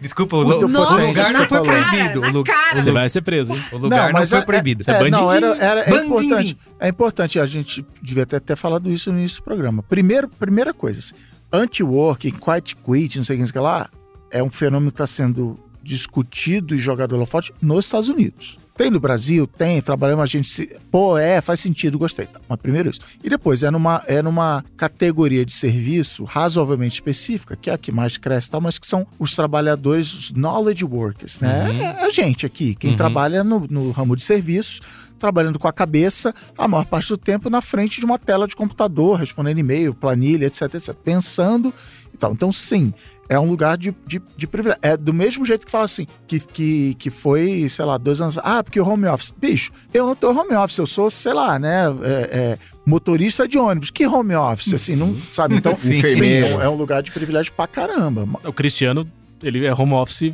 caminhoneiro, né? Eu sou lá. Truck Simulator. E agora vem vídeo- o caldo Ah. de cana simulator. Ah, né? jogando no garoto. videogame. Porque é isso, a gente quando tá num país de pleno emprego, que não é o caso do Brasil, falar, né, discutir esse tipo de coisa, falar, ah, eu não quero, vou fazer, não, não- eu não vejo mais significado no meu trabalho, vou sair pra descobrir, fazer um ano sabático e vou descobrir o que eu quero. Quando você tá numa, num país onde é, os empregos estão cada vez mais precarizados, tá faltando emprego, essa juventude que tá querendo se agarrar a qualquer coisa, pode se dar o luxo de, ah, veja, não é o meu propósito, então eu vou sair pra pensar o que eu quero fazer da vida. Eu sei que tem muitas pessoas é, que até que a gente já é, conhece tal, que pode fazer isso, né? Ah, putz, eu não não preciso disso, vou Não. tirar um tempo. Não, mas o, Mas o- não é pra todo mundo, né? Mas o. Eu concordo com você, mas assim, o anti-work do Reddit e tal, foi o que eu falei. Não era um funcionário do Google, dizendo, era o, o Ah, o balconista do lá da McDonald's. ponte, o cara que vive, como eles falam lá na América, paycheck to paycheck, de salário, Uhum. de olerite em olerite. Uhum. E, e ele não podia ficar sem aquele emprego, mas ele e aí entra o Ele auxílio, emergencial do Biden, emergencial help. e, e o cara falou assim, cara, eu tô ganhando uma mesada do governo, eu vou ficar em casa, porque, entendeu? Aí é nessa É hora o Family Purse. Perfeito. que family purse. Perfeito. Essa discussão, inclusive na Europa, ela também ela aconteceu com grande força no final da década de 10, principalmente pós a crise a crise do, do, do subprimes de 2008, 2009, 2010, é, porque países do norte global que você tem algum tipo de assistência, como uma Alemanha da vida, uma Suécia da vida, etc., até mesmo Capengano, Espanha, etc., os jovens já estavam discutindo isso. né? Qual é o sentido de eu estar né, no paycheck by paycheck, fazendo esse tipo de trabalho que, ah, 600 euros eu consigo morar com outras três pessoas, pagar. ah, mas não é isso que eu queria falar. O que eu queria falar é que, apesar de serem discursos e conversas e papapás e blá blá blás que são criados e circulam entre pessoas do nosso universo, da indústria criativa, do trabalho de conhecimento, blá blá blá blá, isso chega assim às pontas e é importante a gente discutir isso. Porque quando a gente olha, por exemplo, o que tem acontecido com os entregadores no Brasil, né? Essa nova categoria de Sim. precarizados, né? Que trabalha ali paycheck by paycheck, né? Aplicativo todo dia Corrida entregando, etc. corrida. corrida por corrida, né? Entrega por entrega. E que esses discursos, eles já estão circulando nas conversas deles, né? Que bom. A ideia do propósito, a ideia do sentido, né? A ideia de que você tá ali se, é, se esforçando porque você é um empreendedor de si e a- o que você faz, o a mais que você faz é diferente do vagabundo que tá ali só fazendo para poder gastar dinheiro com bebida e moto e etc e tal. Então é, é, é importante a gente falar porque Bebida e moto. Bom, basicamente ele Apenas uma quarta-feira na vida de Luiz e Gino. acabou de descrever a minha, minha vida motomami. Vida e morte. Saoco, Gino, Saoco. Saoco, saoco, é isso. Então Saoco, é, é, é importante a gente considerar, porque esses discursos eles estão assim, desde de apresen- não vou citar nomes, né, mas o apresentador famoso tal, a esses caras que estão entregando a pizza pro apresentador famoso e tal, né? Eles estão disseminados e esse é um ponto fundamental. A gente está cada vez mais falando sobre essas situações de que assim, existe alguma coisa desencaixada, existe alguma coisa fora do lugar, a gente quer falar sobre isso, mas a gente não sabe como falar, que falar, e a gente vai jogando coisas e vão disseminando e todo mundo tá pegando essa bola, de alguma forma ou de outra. Alguns com mais acessos e possibilidades, sim, outros com muito menos. Mas esses temas, esses assuntos estão chegando de um modo geral, assim. Esse apresentador que você citou que tá recebendo a pizza é um super apresentador? Um super apresentador, que eu peguei o exemplo porque ele, ele tem todo um discurso, né, do trabalho. Isso. É um Super super, apresentador. super apresentador. Super pizza. Eu queria citar uma coisa que eu não queria que o programa acabasse sem eu citar. Eu tenho mais uma pergunta antes do, do programa acabar. Se não for Perfeito. Rosalia, Que eu- nem é. se deu trabalho. Eu quero muito ouvir, eu eu quero ouvir todos vocês, meus amigos amados. Bebidas e... Como que é? Bebida e Bebidas moto. Bebida e moto. É, vamos fazer uma camiseta do Braincast, bebida e moto? É, eu quero, queria muito ouvir o Túlio falar sobre o ressentimento das pessoas quando elas ouvem. é, e aí eu vou dar um exemplo. Se eu falar pra minha mãe, tipo, cara, eu não quero trabalhar duro. Eu quero fazer o que eu preciso fazer, mas eu quero fazer as minhas coisas. Eu prefiro passar tempo sentada no sofá lendo com a minha gata no meu colo. Eu prefiro gastar o meu tempo com outras coisas. Eu prefiro não ganhar todo o dinheiro que eu poderia ganhar. Eu não, eu não encontro orgulho em trabalho duro. Sem ser vista como vagabunda. A minha Né? mãe vai tirar o fioroto do meu nome. É isso, falar. Porque, Você não tipo, quer trabalhar. Então quer dizer que eu me fudi. De trabalhar pra sustentar você e seus irmãos, que aí ela cobra aluguel do, da barriga. né? Você nove meses ficou aqui, eu trabalhando. Cobra aluguel. E você quer viver na flauta. A vida não é assim que É, funciona. total. Eu adoro essa expressão viver na flauta, é, É. ótimo. Você viver na flauta é bebida e moto. Você é assim agora. E aí, é, é, existe uma coisa que é tipo: a, minha vontade é de pegar essas pessoas no colo e, tipo, falar assim: não foi justo com você também. E tem Sim. a é romantização. ponto. Eu sei Não que já é foi um, a, gente, justo, a gente até já gravou um, errado. um Braincast disso que é essa romantização do trabalho duro, né? Que, nossa, meu Deus, essa semana, nossa, tá osso. E isso É. quando. Agora não, não mais, né? Mas em agência, era sempre. Todo mundo era aquela disputa de quem trabalhou mais no fim do Uhum. dia. Então, Mel. nossa. São Paulo. foda, Mel. São Foda, meu, Meu, essa semana ralei. Paulada. Você nunca pode, se alguém te pergunta, você nunca pode falar, ah, não fiz Não, essa semana então joga nada. às 8 da noite, meu. Isso. Foda, Mel. Sexta-feira.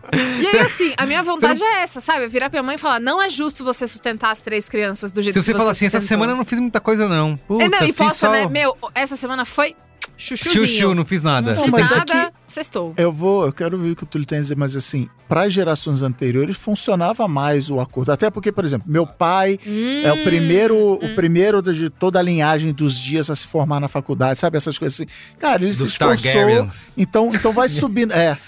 vai, vai subindo. O primeiro a se formar, o rei dos ândalos. Não, tô, não, É. Então, assim, tinha, bem ou mal, ninguém ficou milionário, mas assim, havia uma progressão. Se você se esforçar, tem o catolicismo também, a gente brinca no grupo de lá. É tudo catolicismo, qual é a boa?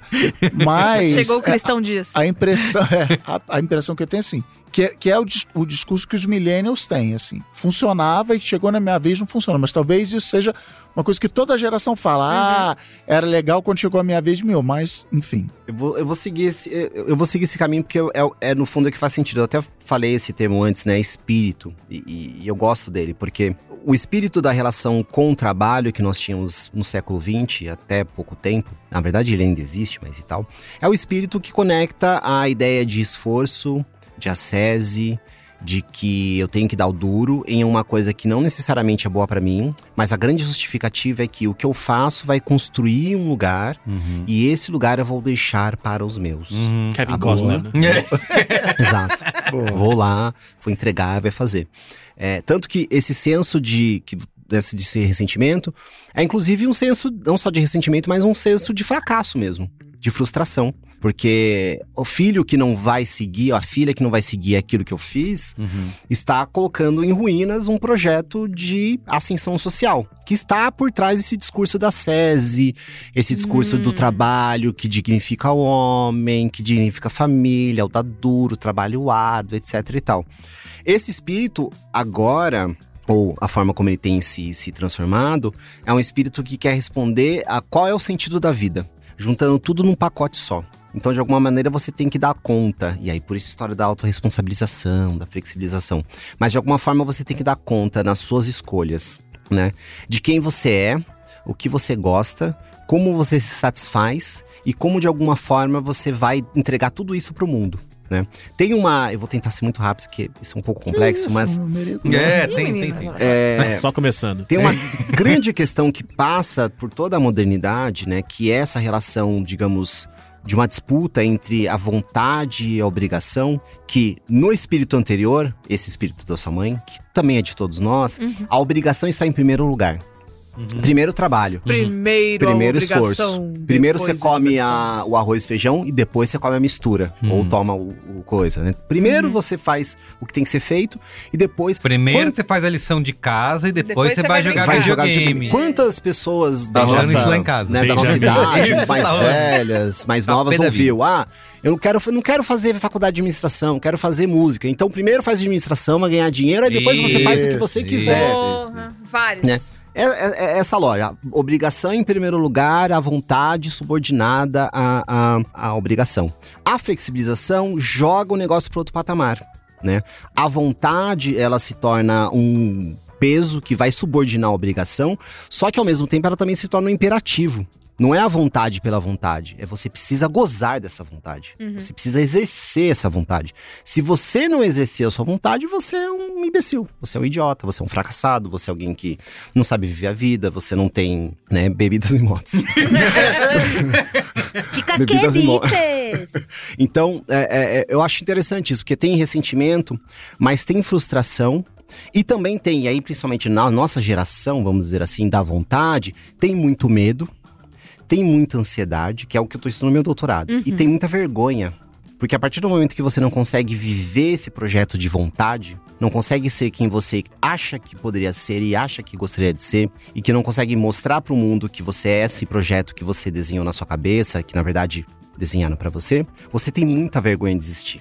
E essa vergonha só aumenta o senso de autorresponsabilização. Porque cada vez mais é mais culpa sua, porque você não deu certo Isso, nesse projeto que você não deu deveria certo, ser. A culpa é toda sua. Você fez, você não Que queria, você não enorme. queria chutar a carreira da família e ser Uhum. digital influencer. Exato. Se não der certo, a culpa é sua. Exatamente. E aí esse é o ponto pra fechar, que é, é, para os quiet quitters, né, para os saídos à francesa ou as pessoas que querem sair desse trabalho que não traz nenhuma dimensão de vontade, que não faz sentido, etc e tal, tomem cuidado com o outro lado. Porque se você for pro outro lado e você não encontrar o pote de ouro da vontade, você também vai desabar. E daqui, o próximo podcast, a gente vai estar falando sobre alguma outra coisa dos Whatever's Blablers.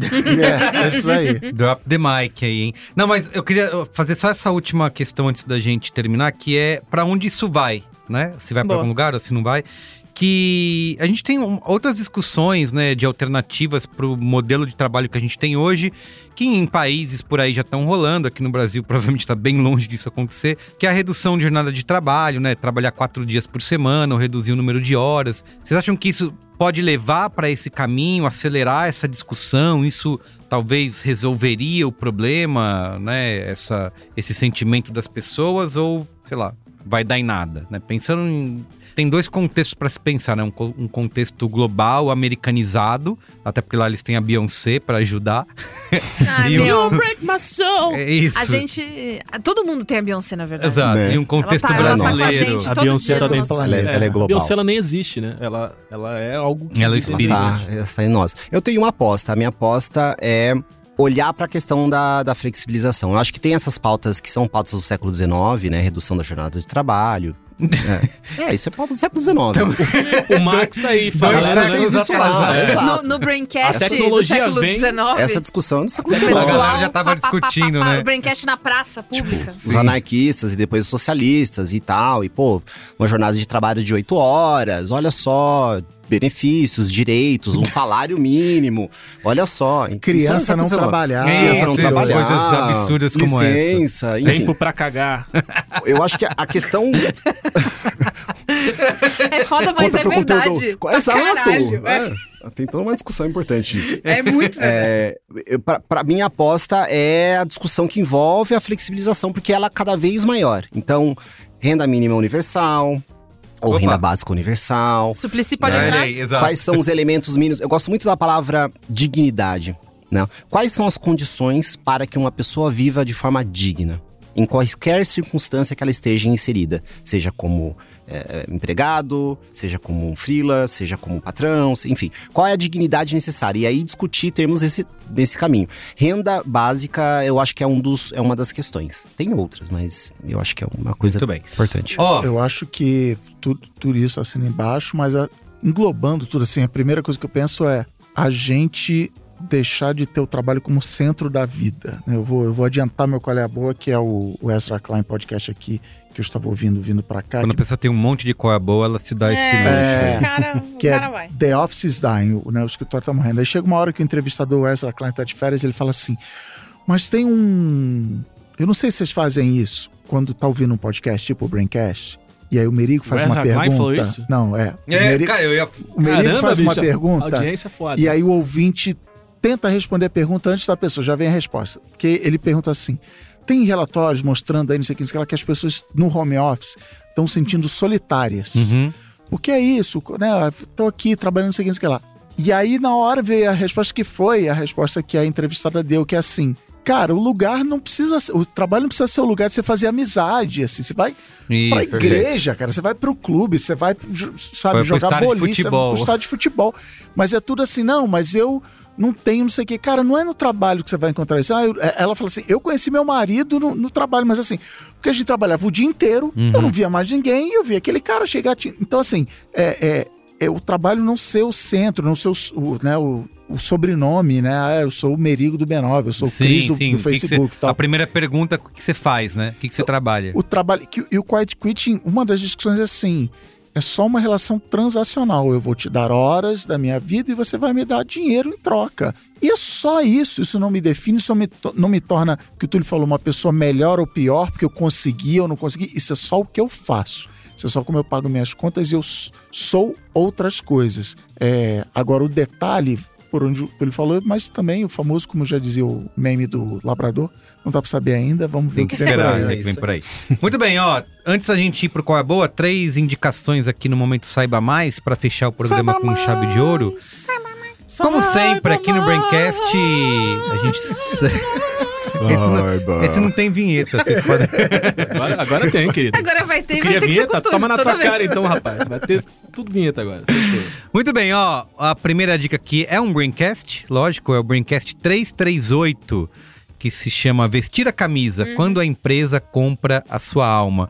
A gente já falou bastante dos pontos que a gente trouxe aqui naquele programa lá, é um dos grandes clássicos aqui do Braincast, onde a gente discutiu toda essa cultura de falar que você tem que vestir a camisa da empresa, né, ter brilho no olho e de como isso ajuda a criar a cultura da empresa. Dá aquele 110%. Isso, exato, 110%.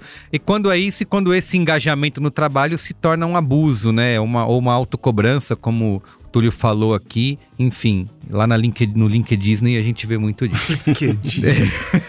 Lá, a- no LinkedIn, a vida tá perfeita, o país Pois tá é. Bombando, economia não tá tem bombando. problema nenhum. Tá todo mundo bem. Não, e pros problemas que tem, já tem uma solução já, perfeita. uma startup já inventou a solução. Já inventou.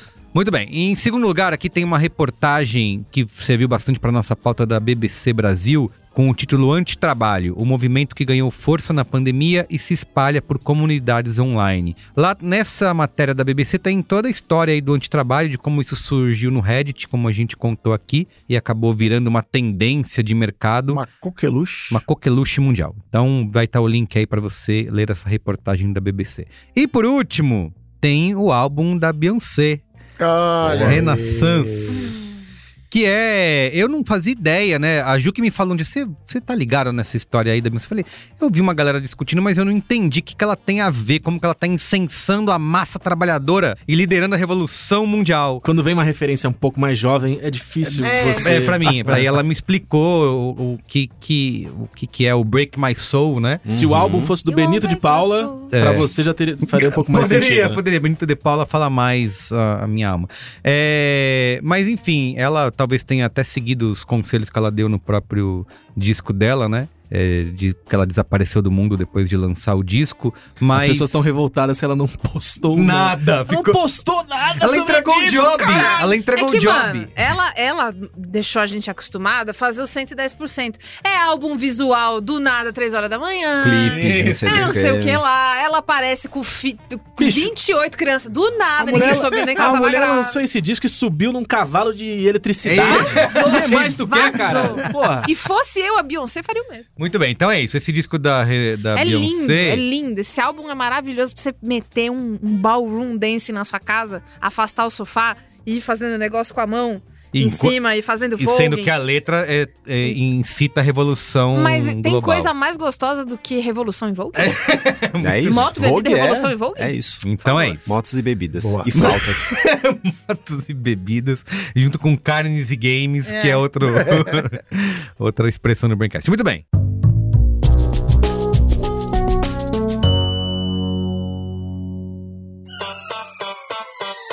Olha só, como ouvinte do Braincast, você provavelmente já percebeu, né? Aqui no B9, a gente adora uma conversa. Mais do que uma paixão, elas viraram o nosso negócio. O B9 já produziu milhares de episódios que contam histórias, expandem horizontes e criam conexões autênticas com a audiência.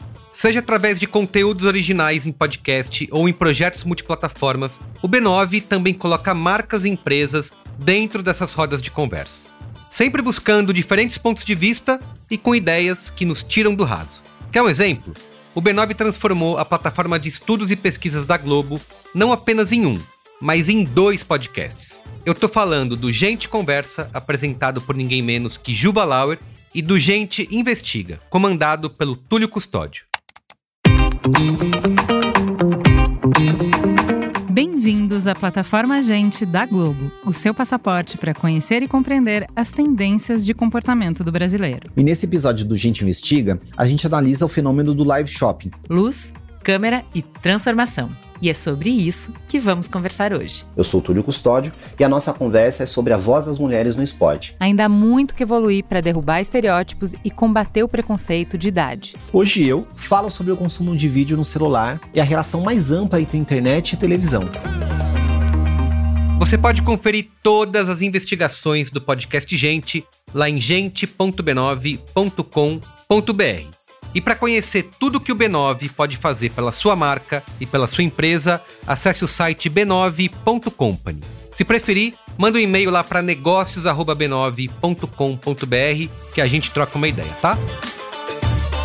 Conte com o B9 para transformar sua marca em conteúdo e em conversas que saem do raso. Vamos é a boa? Boa.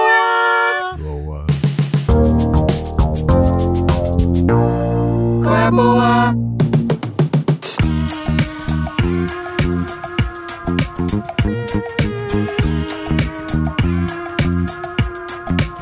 O meu qual é a boa é super bebidas e motos. Eu tive o prazer e a honra de ver Zeca Pagodinho ao vivo. aí Que delícia. É, nunca tinha ido num show dele, gosto muito dele. Minha mãe gosta muito dele, aí aquela, aquela história, né? Cresci ouvindo e, e sigo gostando muito dele. E aí eu comprei esse ingresso pra esse show, assim, porque eu, um dia, conversando com o Caio, eu falei assim: ah, eu nunca vi um show do Zeca Pagodinho. Aí eu olhei e falei, por que eu nunca vi um show do Zeca Pagodinho? Ah, mas eu vou ver um show do Zeca Pagodinho agora. E aí entrei lá no, no- na agenda dele, vi que tinha show em São Paulo e tal, fui. E aí, assim, por que que isso é um qual é a boa? Ele está em turnê, então ele vai estar no Rio de Janeiro, em Belém, em Curitiba. Se você gosta dele, faça esse favor pra você mesmo e vá ver uma lenda. Muitas, muitas pessoas históricas estão voltando a fazer turnê, Isso. né, e tal. Mas assim, o Zeca, ele é muito. Ele ama muito tá onde ele tá e fazer as coisas que ele faz. Ele não tá de saco cheio. Não, ele não tá. E assim, o saco, o quiet quitting dele é a banda canta e ele fica zoando no palco. Então a, a banda dele vai, vai continuar cantando, né? O coral dele, então é tipo, aí ele bebe vinho, aí ele aponta pra alguém na plateia, dá um tchau. aí ele volta pro, pro, pro refrão, cola comigo porque tô amando você. Acabou, ele cantou dois versos, um no começo, um no Sim. final. E o resto a galera canta. E assim, é, eu- ele já falou, não lembro qual foi o, o vídeo que eu vi dele falando assim: ah, o show deles, né? Eu só vendo ingresso. E Sensacional. é, é um, é um. Eu não sabia que era um prazer estar na presença dele como ele é. Então, assim, o repertório dessa, dessa hum, turnê é tipo hits. Sucesso. Então, é todas as músicas você conhece, todas as músicas você reconhece. É, é claro que tem momentos que são muito emocionantes. Tipo, Seu Balancê é muito bonito ao vivo. Essa música já é de fuder, mas ao vivo é, é, é, é desesperadora. E aí tem Ogum. Ogum é a música que ele canta quando atrás dele desce. Eu vou dar esse mini spoiler só pra você ter vontade Tudo de. bem, é isso aí. Atrás dele, quando começa o show, ele tá com um, um tecido bordado de flores lindas e coisas que já são lindas. Quando ele vai cantar algum, o tecido cai. E aí tem uma imagem de São Jorge gigante matando o dragão no cavalo. Mas assim, aquilo foi bordado, eu não sei como que, que alguém bordou aquilo daquele jeito, que cada coisa é um. É um tecido diferente, com uma estampa diferente, que, que é assim. O, o, o show foi no Espaço das Américas, né? Onde foi o show da La Rosalia. La É. Rosalia! E, Nossa! e quem tava lá atrás, certamente, não tava vendo o Zeca, né? Porque tava pequenininho, mas viu aquele seu Jorge, se emocionou muito. É, eu não sou uma pessoa religiosa e me emocionei muito porque é muito além né, né, da, do, do simbolismo religioso, tem a ver com ele, com a história dele. Puta, é, é de fuder. E aí, canta. O final é. Teve no final Coração em Desalinho, que aí não tem como ficar sentado, aí vai todo mundo levantar, aí vai todo. E aí tinha Aí gente. entra o Faustão e fala, ó.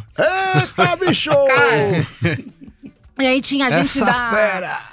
Tinha gente da Portela na plateia, e aí emociona mais ainda, porque aí ele vê e aí ele começa a falar, porque ele é assim, né? Ai, olha a Mariana ali, né? Ele é esse cara. Ele faz o show, pra quem nunca viu, é um copo de vinho, um copo de cerveja e um copo de água. Por quê?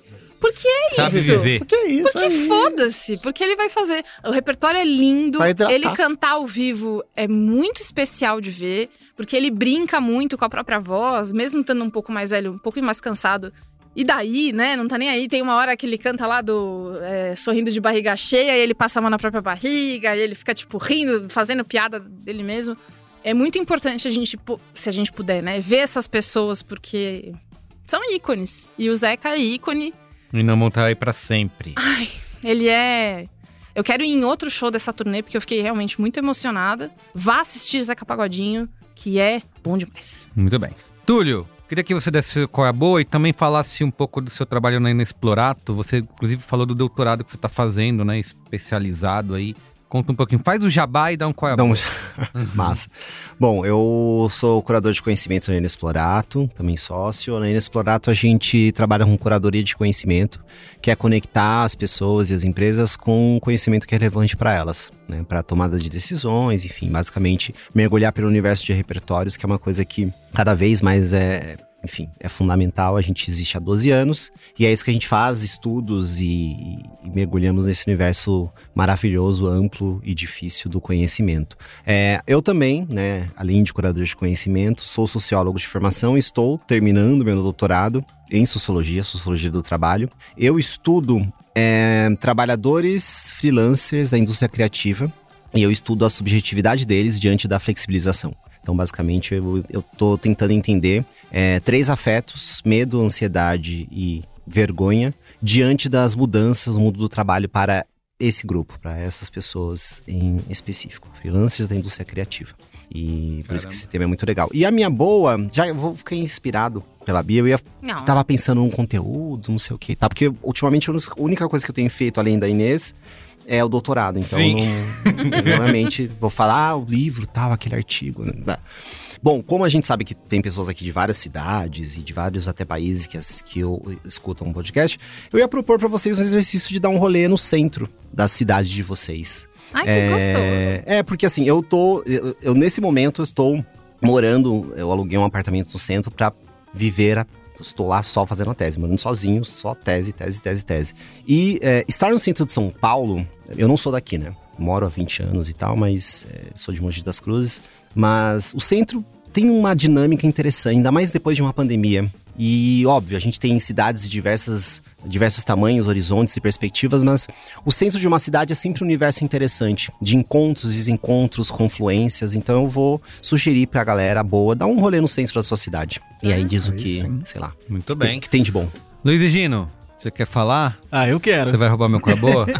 eu só tenho esse qual é boa. Então você Se não vai falar nada. uma- Não? Não. Eu vou, meu qual é boa vai ser igual ao seu. Gente, divide. Fala aí Fala junto, vamos falar um, dois, três Não. e. Eu não quero dividir nada com você. A gente divide, Luiz Gino, a, a- Luiz, tem que dividir com ele. Eu já tava tadinho. preparando a segunda voz é- aqui pra fazer. Ele é, É. mais novo. ele deixa ele. Hum, vai lá. Que vai lá. isso? Eu não te ensinei assim? Ah, eu, hein? Eu falo primeiro. Você fala você. primeiro? Tá bom, então vai. Na, na arte do Qual é Boa, eu quero minha foto antes.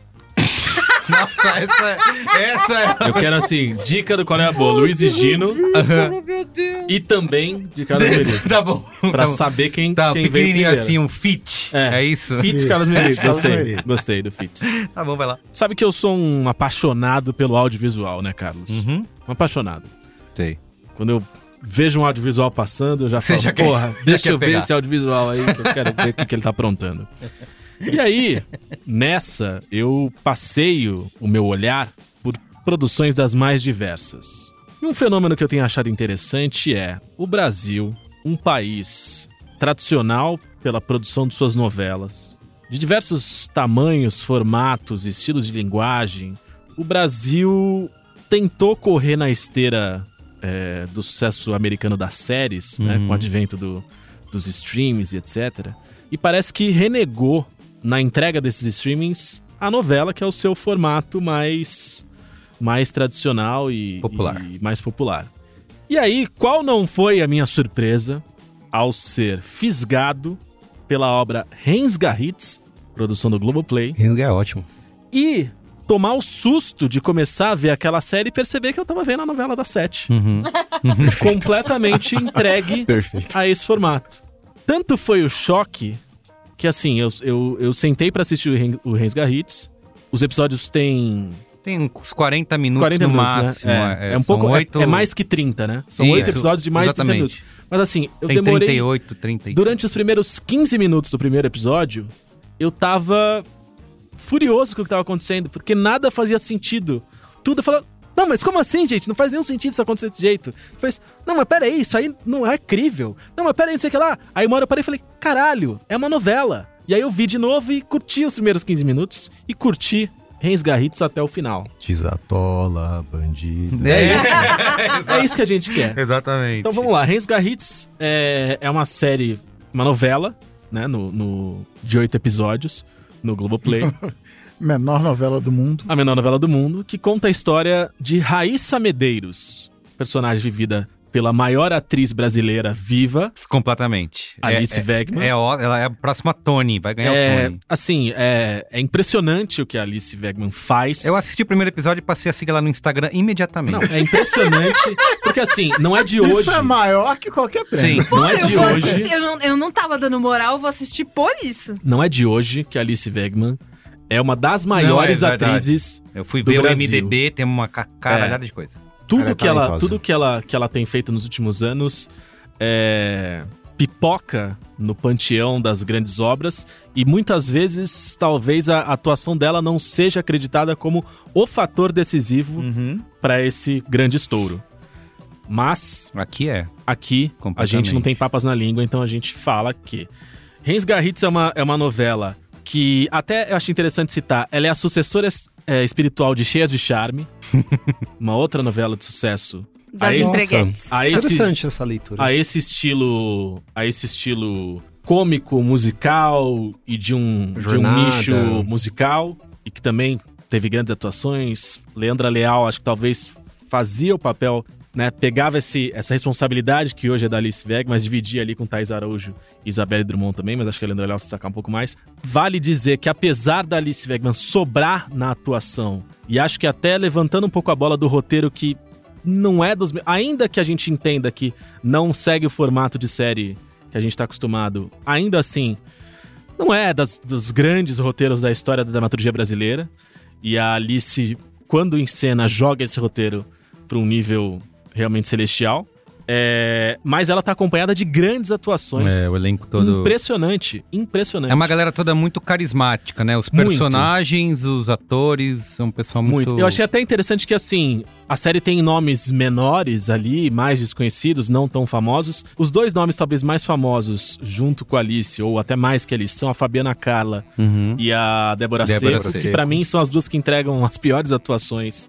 E aí não, é, não, é, não tô falando que são ruins, é só que na comparação com o resto da galera que tá tão afiada, Uhum. é, eu acho que elas não estão tão afiadas assim. Mas a série tem uma. tem Tem uma questão de sotaque, né? Que é um pouco, às vezes, artificial É, ali, mas que acho dá uma. que tá tudo bem. Mas depois. É, é, tá, tá é, tudo bem, é. assim. A, a Alice é impressionante, parece que ela nasceu, Isso, nasceu isso. em Goiás, né?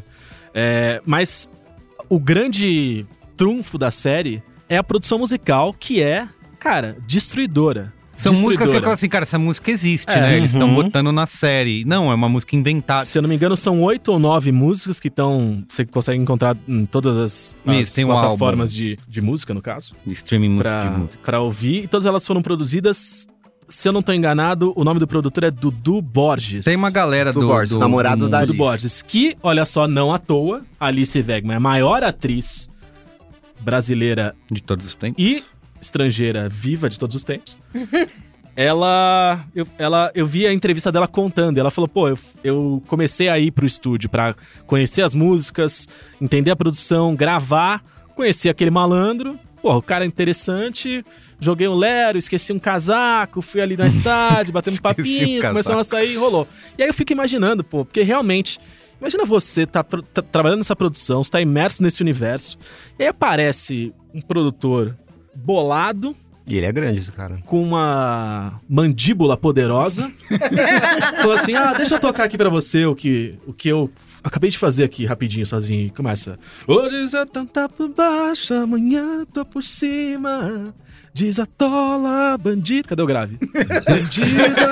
Entendeu? E aí, porra, é, é- é, muito difícil não se apaixonar, Lógico. né? É muito difícil. Completamente. É, eu queria dizer o seguinte: você falou, às vezes pode parecer. Né, ah, você falou de novela, mas eu, eu fiquei. Eu já estava entregue nos primeiros 15 minutos. Porque.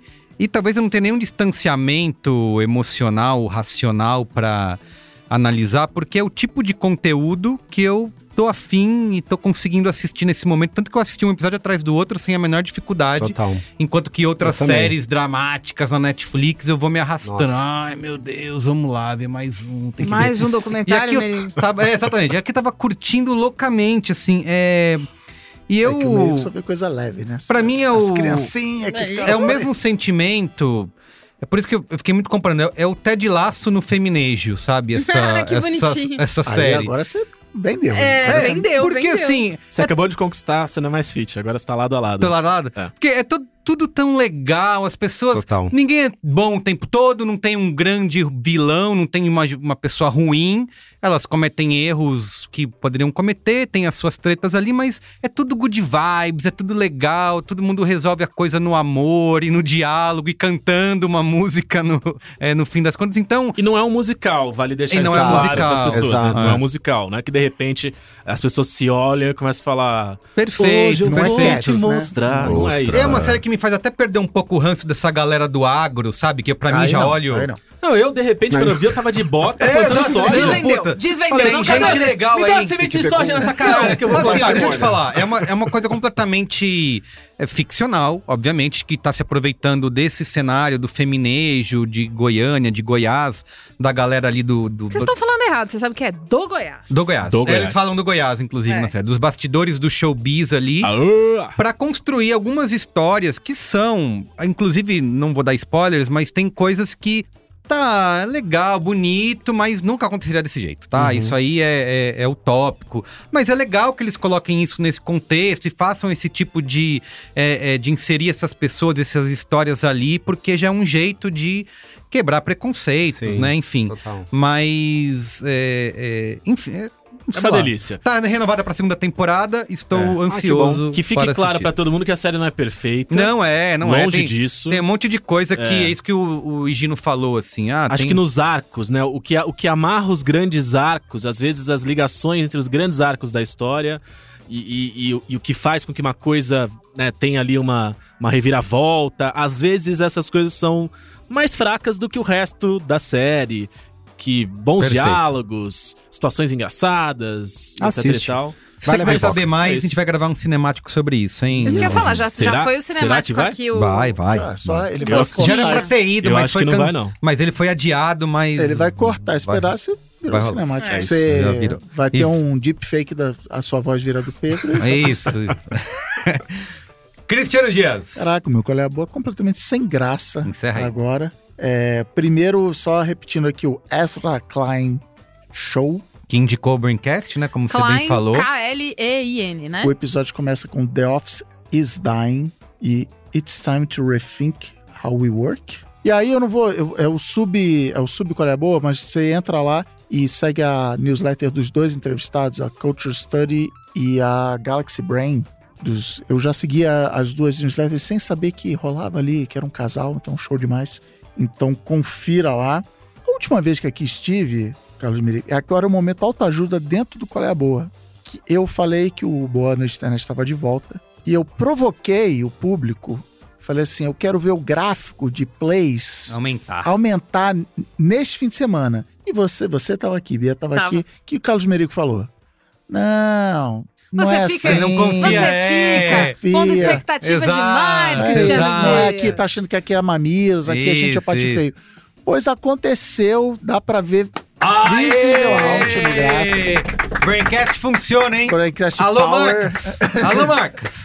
Tá lá. Então, bônus de internet. Tem um bônus de internet da primeira temporada, os dois são da primeira temporada, sobre o Bullshit Jobs, o Trabalhos Insignificantes. Tá vendo? Eu não consigo conversar mais com o Cris. Ele, E o Tem um bônus de internet o- sobre isso? Tudo bem, Escuta tá lá. em casa, já tem. ele manda o MP3, escuta É, a aí depois. anos, conversa, ele, faz- ele, conversa. ele manda os áudios É, e, e é dá um assim que a nossa amizade com ele é. Depois volta e a gente bate um papo. Isso. E o outro sobre Sociedade do Cansaço, que é a entrevista com o Startup da Real.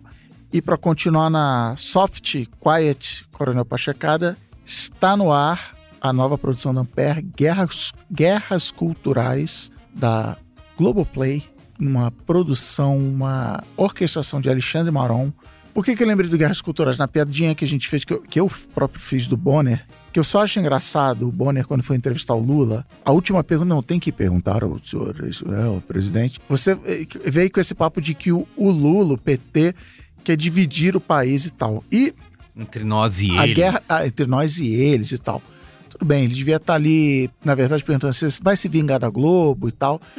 Mas a guerra cultural começa do lado de lá. Inclusive, parte das táticas de guerra cultural é você dizer que eu não, quem está fazendo Isso. guerra são os outros. Então, confira aí Guerras Culturais no seu, no seu tocador de, de podcast Com- preferido. Não, mentira. Na Globoplay, no Deezer e no Com site. Pablo Hortelado. Com Pablo né? Eu vi a, Hortelado. a Nossa, gênese o- desse podcast. O, o cristalzinho Pablo Hortelado, é né? isso, com um incentivo de Juliana Valau, é. Exato, exato. Vai lá, faz sim e tal. Isso, isso, exatamente. Eu estava, E- nesse momento eu, eu, eu- eu estava. E, e confere lá. Então é isso, esses foram meus colégios aboas de só, pod, só de podcast. Muito bem. Momento Faustão. Momento Faustão. Momento Faustão. Faustão. Vou fazer também, então. Vou aproveitar e vou emendar o momento Faustão. Olha aqui. aí, bicho. Brincadeira, hein, meu? Aliás, eu tive Agora um na momento Band. Faustão. um momento Faustão real literal, que esse Vocês fim de semana estive em. Blumenau para o É TEDx mesmo? Blumenau. É isso aí. E lá eu tinha fichinhas pra ficar lendo. Eu tive que segurar a vontade de um, não falar, ô louco, bicho! Precisamente às 8 Prece, 27 ao vivo com o Adão aí, hein, sentado. Puta vida, meu! E, e, a- e- e também me segurar para não falar obrigado por virem ao meu TED Talk. E, Nossa, muito o bom. momento Faustão geral para todo mundo da organização que me levou lá, me recebeu e foi show. É o Blumenau é uma cidade que 81% dos votos foram para você sabe quem, para presidente. Então eu tive a, a honra de encontrar os 19% melhores de Blumenau, trocar uma ideia lá com a galera. Realmente, né? E lá encontrei Álvaro Triano, mandou um, pediu um momento Faustão. A Pagu, que inclusive trabalha lá no, no espaço onde teve evento. E ela viveu, vamos aproveitar aqui para dar uma relembrada do que é o Momento Faustão para quem está chegando agora. Ela falou assim: não, desculpa te incomodar, tava sem graça, tava com vergonha. E é para isso o Momento Faustão. O Momento Faustão é um quebrador de gelo, é você falar essas palavras mágicas, Momento Faustão, e aí deixa com a gente que a gente, a gente faz isso. Além disso, Marina Mels, Eu amo que, Marina. olha aí, um beijo. sou eu que tô falando, tá vendo? E Guilherme Pires e Camila. Aí, esse problema de Santa Catarina, o sobrenome quebra o locutor, né? Camila Werling estava lá, não só pediu o Momento Faustão, como foi premiada lá no sorteiozinho no final. E Gabi Domingos também, Momento Faustão, importado de Blumenau. Mas o que, que ela ganhou no sorteio? Um quadro lá, uma obra de arte muito linda e Arte. muito doida, baseada nas coisas que foram ditas. É, é mais. in- Eu achei, quando você falou ganhou um negócio, eu achei que era tipo um- uma quermesse. Assim. Ganhou um tinha- passado. Quermesse Uma TEDx. bicicleta. Ganhou um liquidificador. ganhou É o jogo isso. perfil. Mas o, mas o de 94, né? Que tá tudo defasado. É gostoso jogar hoje em dia Ah, é? o velho. Ah. Tem lá em Santos também. Às vezes eu dou uma folhada nas, na- nas cartas. E é gostoso porque, poxa, é mágico e nostálgico. Sim, você vê. É porque a cartinha tá escrito é tetracampeão e é o Brasil, Sim, sabe? sim, sim. Vai lá, Bia. Momento Faustão, eu tenho de dois momentos diferentes na minha vida. O primeiro deles é a segunda edição do delicioso Drag Brunch Brasil, lá no, no Sky Hall. Eu encontrei a Lara Rejane, que é nossa ouvinte de longuíssima data, gosta muito da gente. Ela é uma pessoa muito carinhosa sempre, muito presente e foi muito gostoso encontrar com ela. A Aline Bombonato, que foi ao Drag Brunch Brasil porque eu falei dele aqui. Então, olha o poder, né, do, do, Qual é a Boa. E o casal fofinho André e Erika. André tava tímido, assim como, como o Cris falou. Isso. Eu não queria incomodar, não sei o quê. Aí eu falei, pois me leve até André. A Erika veio falar comigo, eu falei, não, vamos lá. O que, que, que é isso, né? Conheci os dois também, muito legais. E aí, o que, que aconteceu? o meu irmão, Ricardo, é casado, né, com a Tati. Ê, Ricardão. Ah, o Ricardão e a Tati. E aí, o que, que aconteceu? Eu descobri que o irmão da Tati é ouvinte. Então Ah, olha existe o Ah, momento Faustão na minha família. Ah, que agora. delícia. Tadashi, Deus me livre, minha família, ouvir o que eu falo aqui. Tadashi e Aline, um beijo. São. É um casal que não só ouve o Braincast, como. É, é fã, do- é fã do casal, eu e o Caio, que eles são fãs do Braincast. E fãs do Games on the Rocks, do Overloader também. Então já fica em ca- tudo em casa. Um beijo, muito obrigada. A gente passou uma tarde muito agradável. Espero vê-los com frequência. Muito bem. Eu tenho um momento Faustão. Tive a oportunidade de conhecer o Diogo Oliveira, que veio de Brasília para São Paulo para se fuder, trabalhar. e aí estávamos no bar, É vendo isso um que a momento gente faz, né? emocionante. Isso que a gente faz. Foi emocionante. E ele falou, momento Faustão, Que é a lei. que é a lei. Estou com a Isso. lei debaixo do braço. Tem mais uma lei. É Ó, essa lei, essa lei pesada, grande aqui. E tem gente, por que, que eu digo que o Diogo Oliveira fez como a lei? Porque tem gente que tem me encontrado, tem me frequentado, E tem tentado um- vivido comigo, e aí depois de viver, frequentar e encontrar, fala, ah, eu esqueci de momento Faustão, né? Mas aí a gente se viu, né? Então você fala lá. É. Não, não vou falar não. Não é assim que Para funciona. de ser otário. Então você fala lá. Você Depois, sabe né? de quem eu tô falando? Você que tá ouvindo sabe. Você sabe quem você é. Mas eu posso ter esquecido também. Então, Oh, na dúvida, A gente Muito depois. Então é isso, gente. Ó, o programa de Tudo hoje foi bem. por aqui. Obrigado pra quem chegou até esse momento. Obrigado pela audiência. Manda mensagem pra gente, comentários lá no arroba BrinkCastPod, na sua rede social preferida, no Instagram, Twitter. O que mais que tem? TikTok. Instagram, Twitter, TikTok, todas, Be todas. Real. lá. Das... Que be real. Kawaii. Pra lá. Kawaii. Mandem todas. Kawaii. Se preferir, manda e-mail pra gente no braincast.b9.com.br. Boa. Boa. Tá bom. Obrigado, gente. Obrigada, Valeu, gente. Valeu, valeu Tchau. Túlio. Valeu. Valeu. Beijo. Tchau. Valeu.